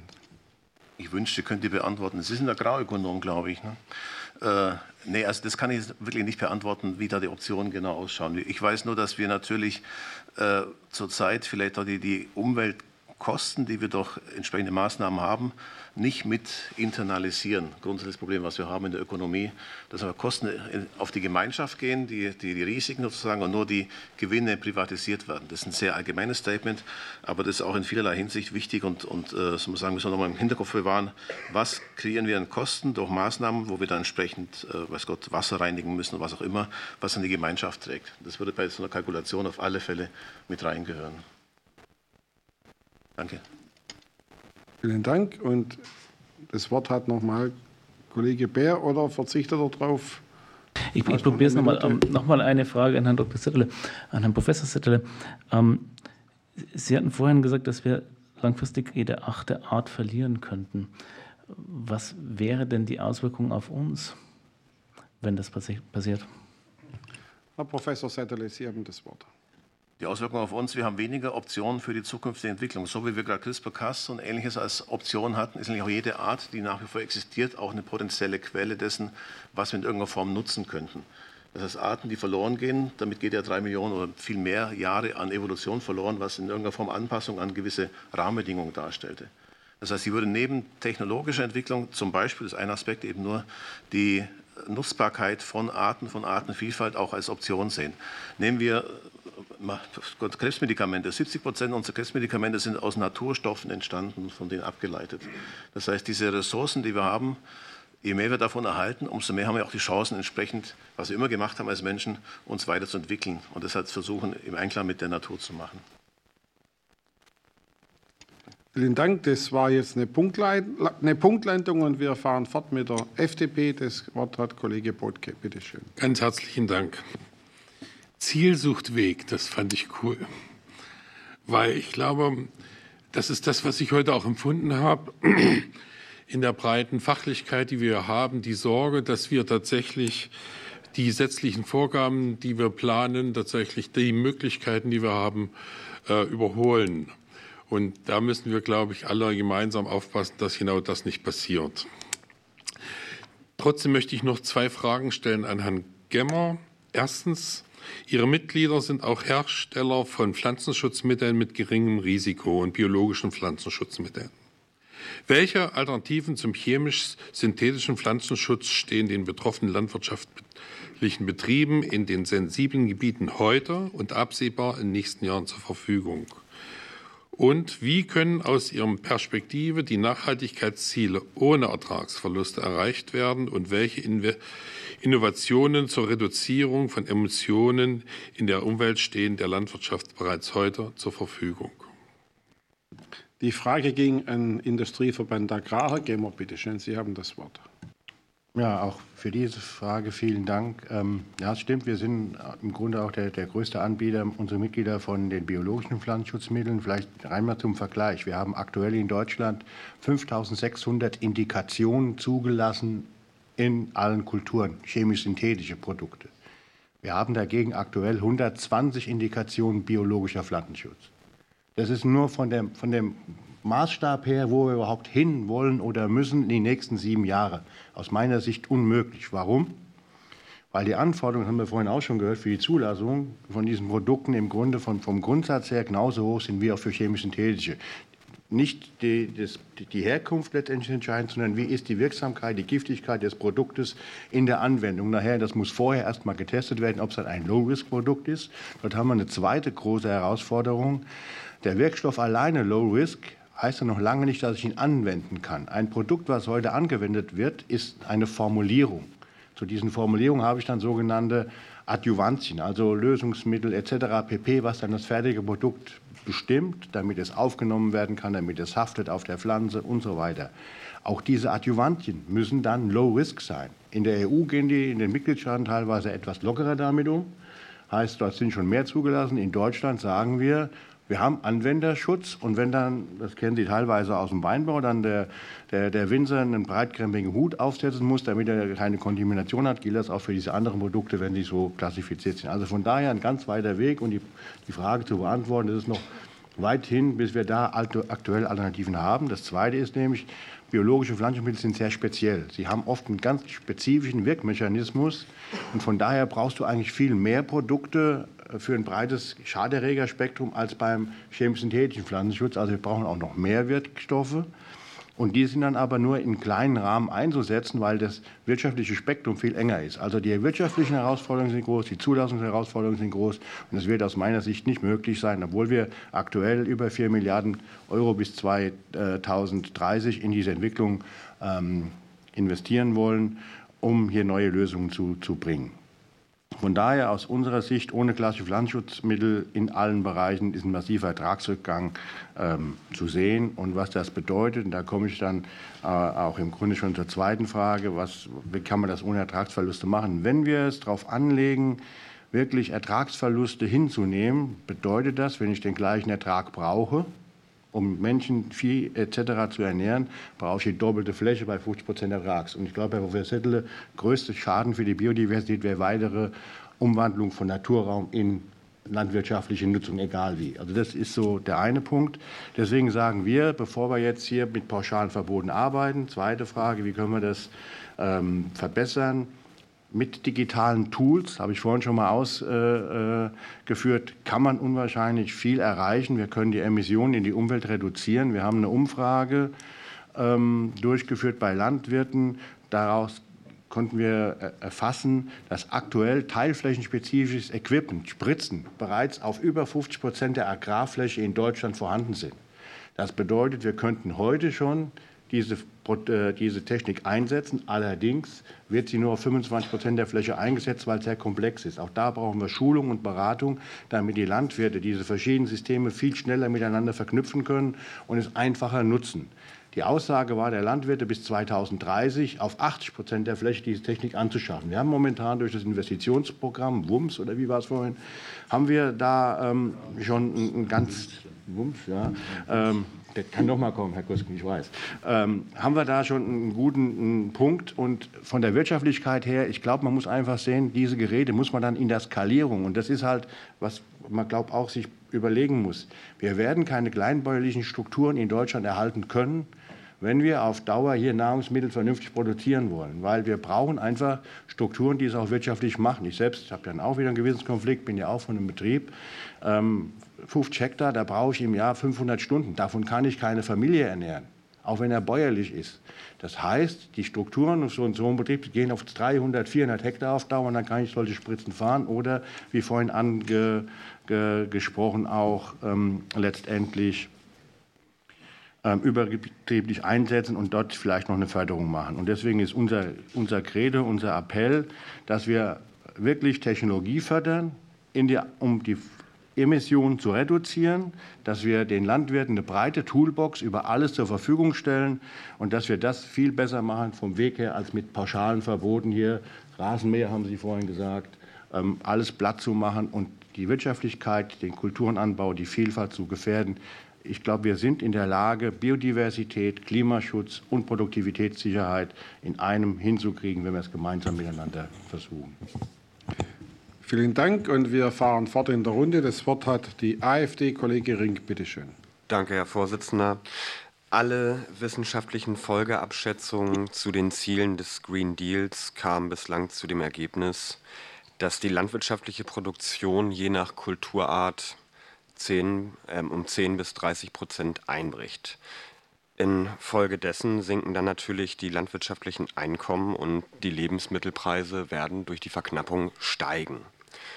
Bedeutet, wir werden dadurch dann noch mehr Lebensmittel aus Drittländern importieren müssen, die natürlich zu ganz anderen Standards und auch in ganz anderen Verfahren angebaut und produziert werden. Meine Frage würde sich richten an den Vertreter des Deutschen Bauernverbands. In Ihrer schriftlichen Stellungnahme gehen Sie darauf ein, dass sich die geplanten Beschränkungen und Verbote des Green Deals ähm, allein in Deutschland auf etwa 5 Millionen Hektar summieren würden. Ähm, was einem Ertragsrückgang um etwa 25 Prozent entspricht. Können Sie uns das bitte noch mal näher erläutern und vor allem auch die Folgen erklären, die das für die landwirtschaftlichen Betriebe hier in Deutschland äh, dann hätte? Die Frage ging an den Deutschen Bauernverband. Herr Grüßgen, bitte schön. Ja, ich muss das ähm, noch mal im Detail ähm, erläutern. Ähm, die Zahl 5 Millionen Hektar bezieht sich nicht auf den Green Deal als Ganzes, sondern auf das Paket, das Vorschlagspaket der Europäischen Kommission aus äh, Sustainable Use Regulation und äh, Naturwiederherstellungszielen. Das setzt sich wie folgt zusammen. Wenn wir ähm, die in Schutzgebieten im Moment in der Republik kartierte Fläche betrachten, dann sind das dreieinhalb Millionen Hektar, berechnet nach dem Landschaftsmodell des Thün-Instituts. Also landwirtschaftliche äh, äh, Fläche, aber die dreieinhalb Millionen Hektar sind jetzt, äh, da ist das Grünland nicht enthalten, sondern das sind diejenigen Ackerflächen, die in Schutzgebieten liegen, und zwar alle Schutzgebietskategorien, einschließlich auch Landschaftsschutzgebieten. Ähm, und dann gibt es ja das Vorschlagspaket zu den, Natur, zu den Naturwiederherstellungszielen, das sagt, 10 Prozent Landschaftselemente mit ökologischer Funktion müssen in die landwirtschaftliche Fläche integriert werden. Die Kommission hat nicht genau erklärt, was sie mit Landschaftselementen meint. Wir gehen aber davon aus, dass es diejenigen Landschaftselemente sind, die wir auch in der GAP äh, geregelt haben, weil da ist der Begriff etabliert und da haben wir im Moment zwei Prozent der Fläche äh, in solchen Landschaftselementen. Wollen wir auf zehn Prozent ähm, äh, rauf? dann heißt das, wir müssen 8 Prozent der landwirtschaftlichen Nutzfläche zusätzlich zu Landschaftselementen machen. Äh, und diese Landschaftselemente sind nach unserem Verständnis ähm, ähm, also Hecken, Gehölzinseln, Biodiversitätsflächen, Sölle und so weiter und so fort. Alles das, was wir jetzt im Moment in der GAP abrechnen. Und das heißt, das sind dann auch Flächen, die dann nicht mehr landwirtschaftlich genutzt werden. Und das sind bei 10 Prozent äh, sind das ja etwas über eine Million Hektar ähm, äh, an Flächen, die dann zusätzlich verloren gehen. Und dann haben wir noch ähm, in dem Vorschlag der Kommission eine unklare Definition von weiteren Schutzgebieten. Das heißt, je nachdem, wie man äh, Wasserschutzgebiete jetzt hier anrechnet, äh, in die Restriktion mit reinnimmt, wird die Zahl noch größer. Deshalb, so kommt die Zahl 5 Millionen Hektar plus X zustande. Wir wissen alle, dass im Moment die Kommission ein bisschen versucht, auf den Basar zu gehen und sagen, wir nehmen ein bisschen was raus und äh, das ist dann nicht mehr so schlimm. Ähm, äh, aber äh, das Grundproblem bleibt bestehen, dass wir auf jeden Fall einige Millionen Hektar hier drin haben. So, also das ist jetzt der Teil des Green Deal, der sich hier darauf bezieht. Ähm, und wenn man unterstellt, dass der Rest von Europa das genauso macht, dann reduziert daraus, äh, dann, dann ähm, resultiert, Entschuldigung, äh, daraus ähm, natürlich eine deutliche Einschränkung der Erzeugung. Wäre Europa ein geschlossenes System, würde nach den Gesetzen der Marktwirtschaft die Knappheit höhere Preise auslösen und alles wäre in Ordnung. Aber Europa ist kein geschlossenes System. Wir machen gerade einen neuen Anlauf in Sachen Mercosur. Äh, es gibt äh, Marktzugangsregeln für landwirtschaftliche Rohstoffe, auch aus anderen Teilen der Welt. Insofern ist es ähm, eine Frage der simplen agrarökonomischen Logik, dass dann diese, äh, dieser Rückgang der Erzeugung in Europa natürlich zu einem signifikanten Teil durch erhöhte Importe aus anderen Teilen der Welt kompensiert wird. Danke. Ja, vielen Dank. Auch das war eine Punktlandung. Und den Abschluss in der Runde macht die Fraktion Die Linke, Kollegin Ladendorf. Bitte schön. Ja, vielen Dank, Herr Vorsitzender, äh, Frau Staatssekretärin. Ich habe noch mal zwei kurze Fragen an Frau Dr. Bellingrad-Kimura. Äh, ähm, wo stehen wir denn in Deutschland nach Ihrer Einschätzung? Ähm, wie bewerten Sie das? Und vielleicht können Sie daraus auch ableiten, welche konkreten Anreize für eine Reduktion von Pflanzenschutzmitteleinsatz äh, sozusagen Sie vorschlagen würden aufgrund Ihrer Forschung. So, die Frage ging an Frau Professor Bellingrad-Kimura. Bitte schön, Sie haben das Wort. Ja, danke schön. Ähm, ich würde sagen, mittelmäßig, weder noch die Spitze noch, noch der Schluss. Es ist Potenzial vorhanden zu reduzieren. Äh, konkret würde ich noch mal sagen, äh, betonen, das System zu fördern und äh, weg von den flächenbasierten Zahlungen zu kommen. Da ist schon, schon, wir sind von der Wissenschaft schon lange dabei, die erste Säule zu kritisieren. Es ist da viel Potenzial da. Das Geld wäre da zu fördern, das System noch weiter zu verbessern. Es wurde schon ange, ange, äh, ange ähm, die externen Kosten wurden angesprochen, die zu internalisieren, das heißt Anreize für Ökosystemleistungen zu setzen, die auch automatisch dann zu Reduzierung von Pflanzenschutzmitteln führen. Das wären dann zum Beispiel funktionale Biodiversität, Landschaftselemente, Schlaggrößen, Diversifizierung von Anbausystemen, Erweiterung von Fruchtfolgen. Das wären dann einige Paletten vorhanden. Und dabei wäre es auch wirklich äh, notwendig, äh, die Komplexität verständlich zu machen. Hardware wurde angesprochen mit dem Sensorikensystem. Ich würde hier nochmal zu den Softwares äh, anmerken, dass viele Informationen vorhanden sind. Zum Beispiel bei Fusarienbefall ist dann, wird sehr viel präventiv durchgeführt, weil man es erst zu spät ist, wenn man das sieht. Aber man ist es wirklich mit Satellitenfotos und Bodeninformationen auch Flächen zu identifizieren, die sehr anfällig sind. Und die könnte man dann speziell mit Pflanzen Pflanzenschutzmitteln behandeln, auch präventiv behandeln, die es dann erlauben, das äh, in der Menge, nicht die Frequenz, aber die Menge zu reduzieren. Ja, vielen Dank. Und auch hier haben wir eine Punktlandung hinbekommen.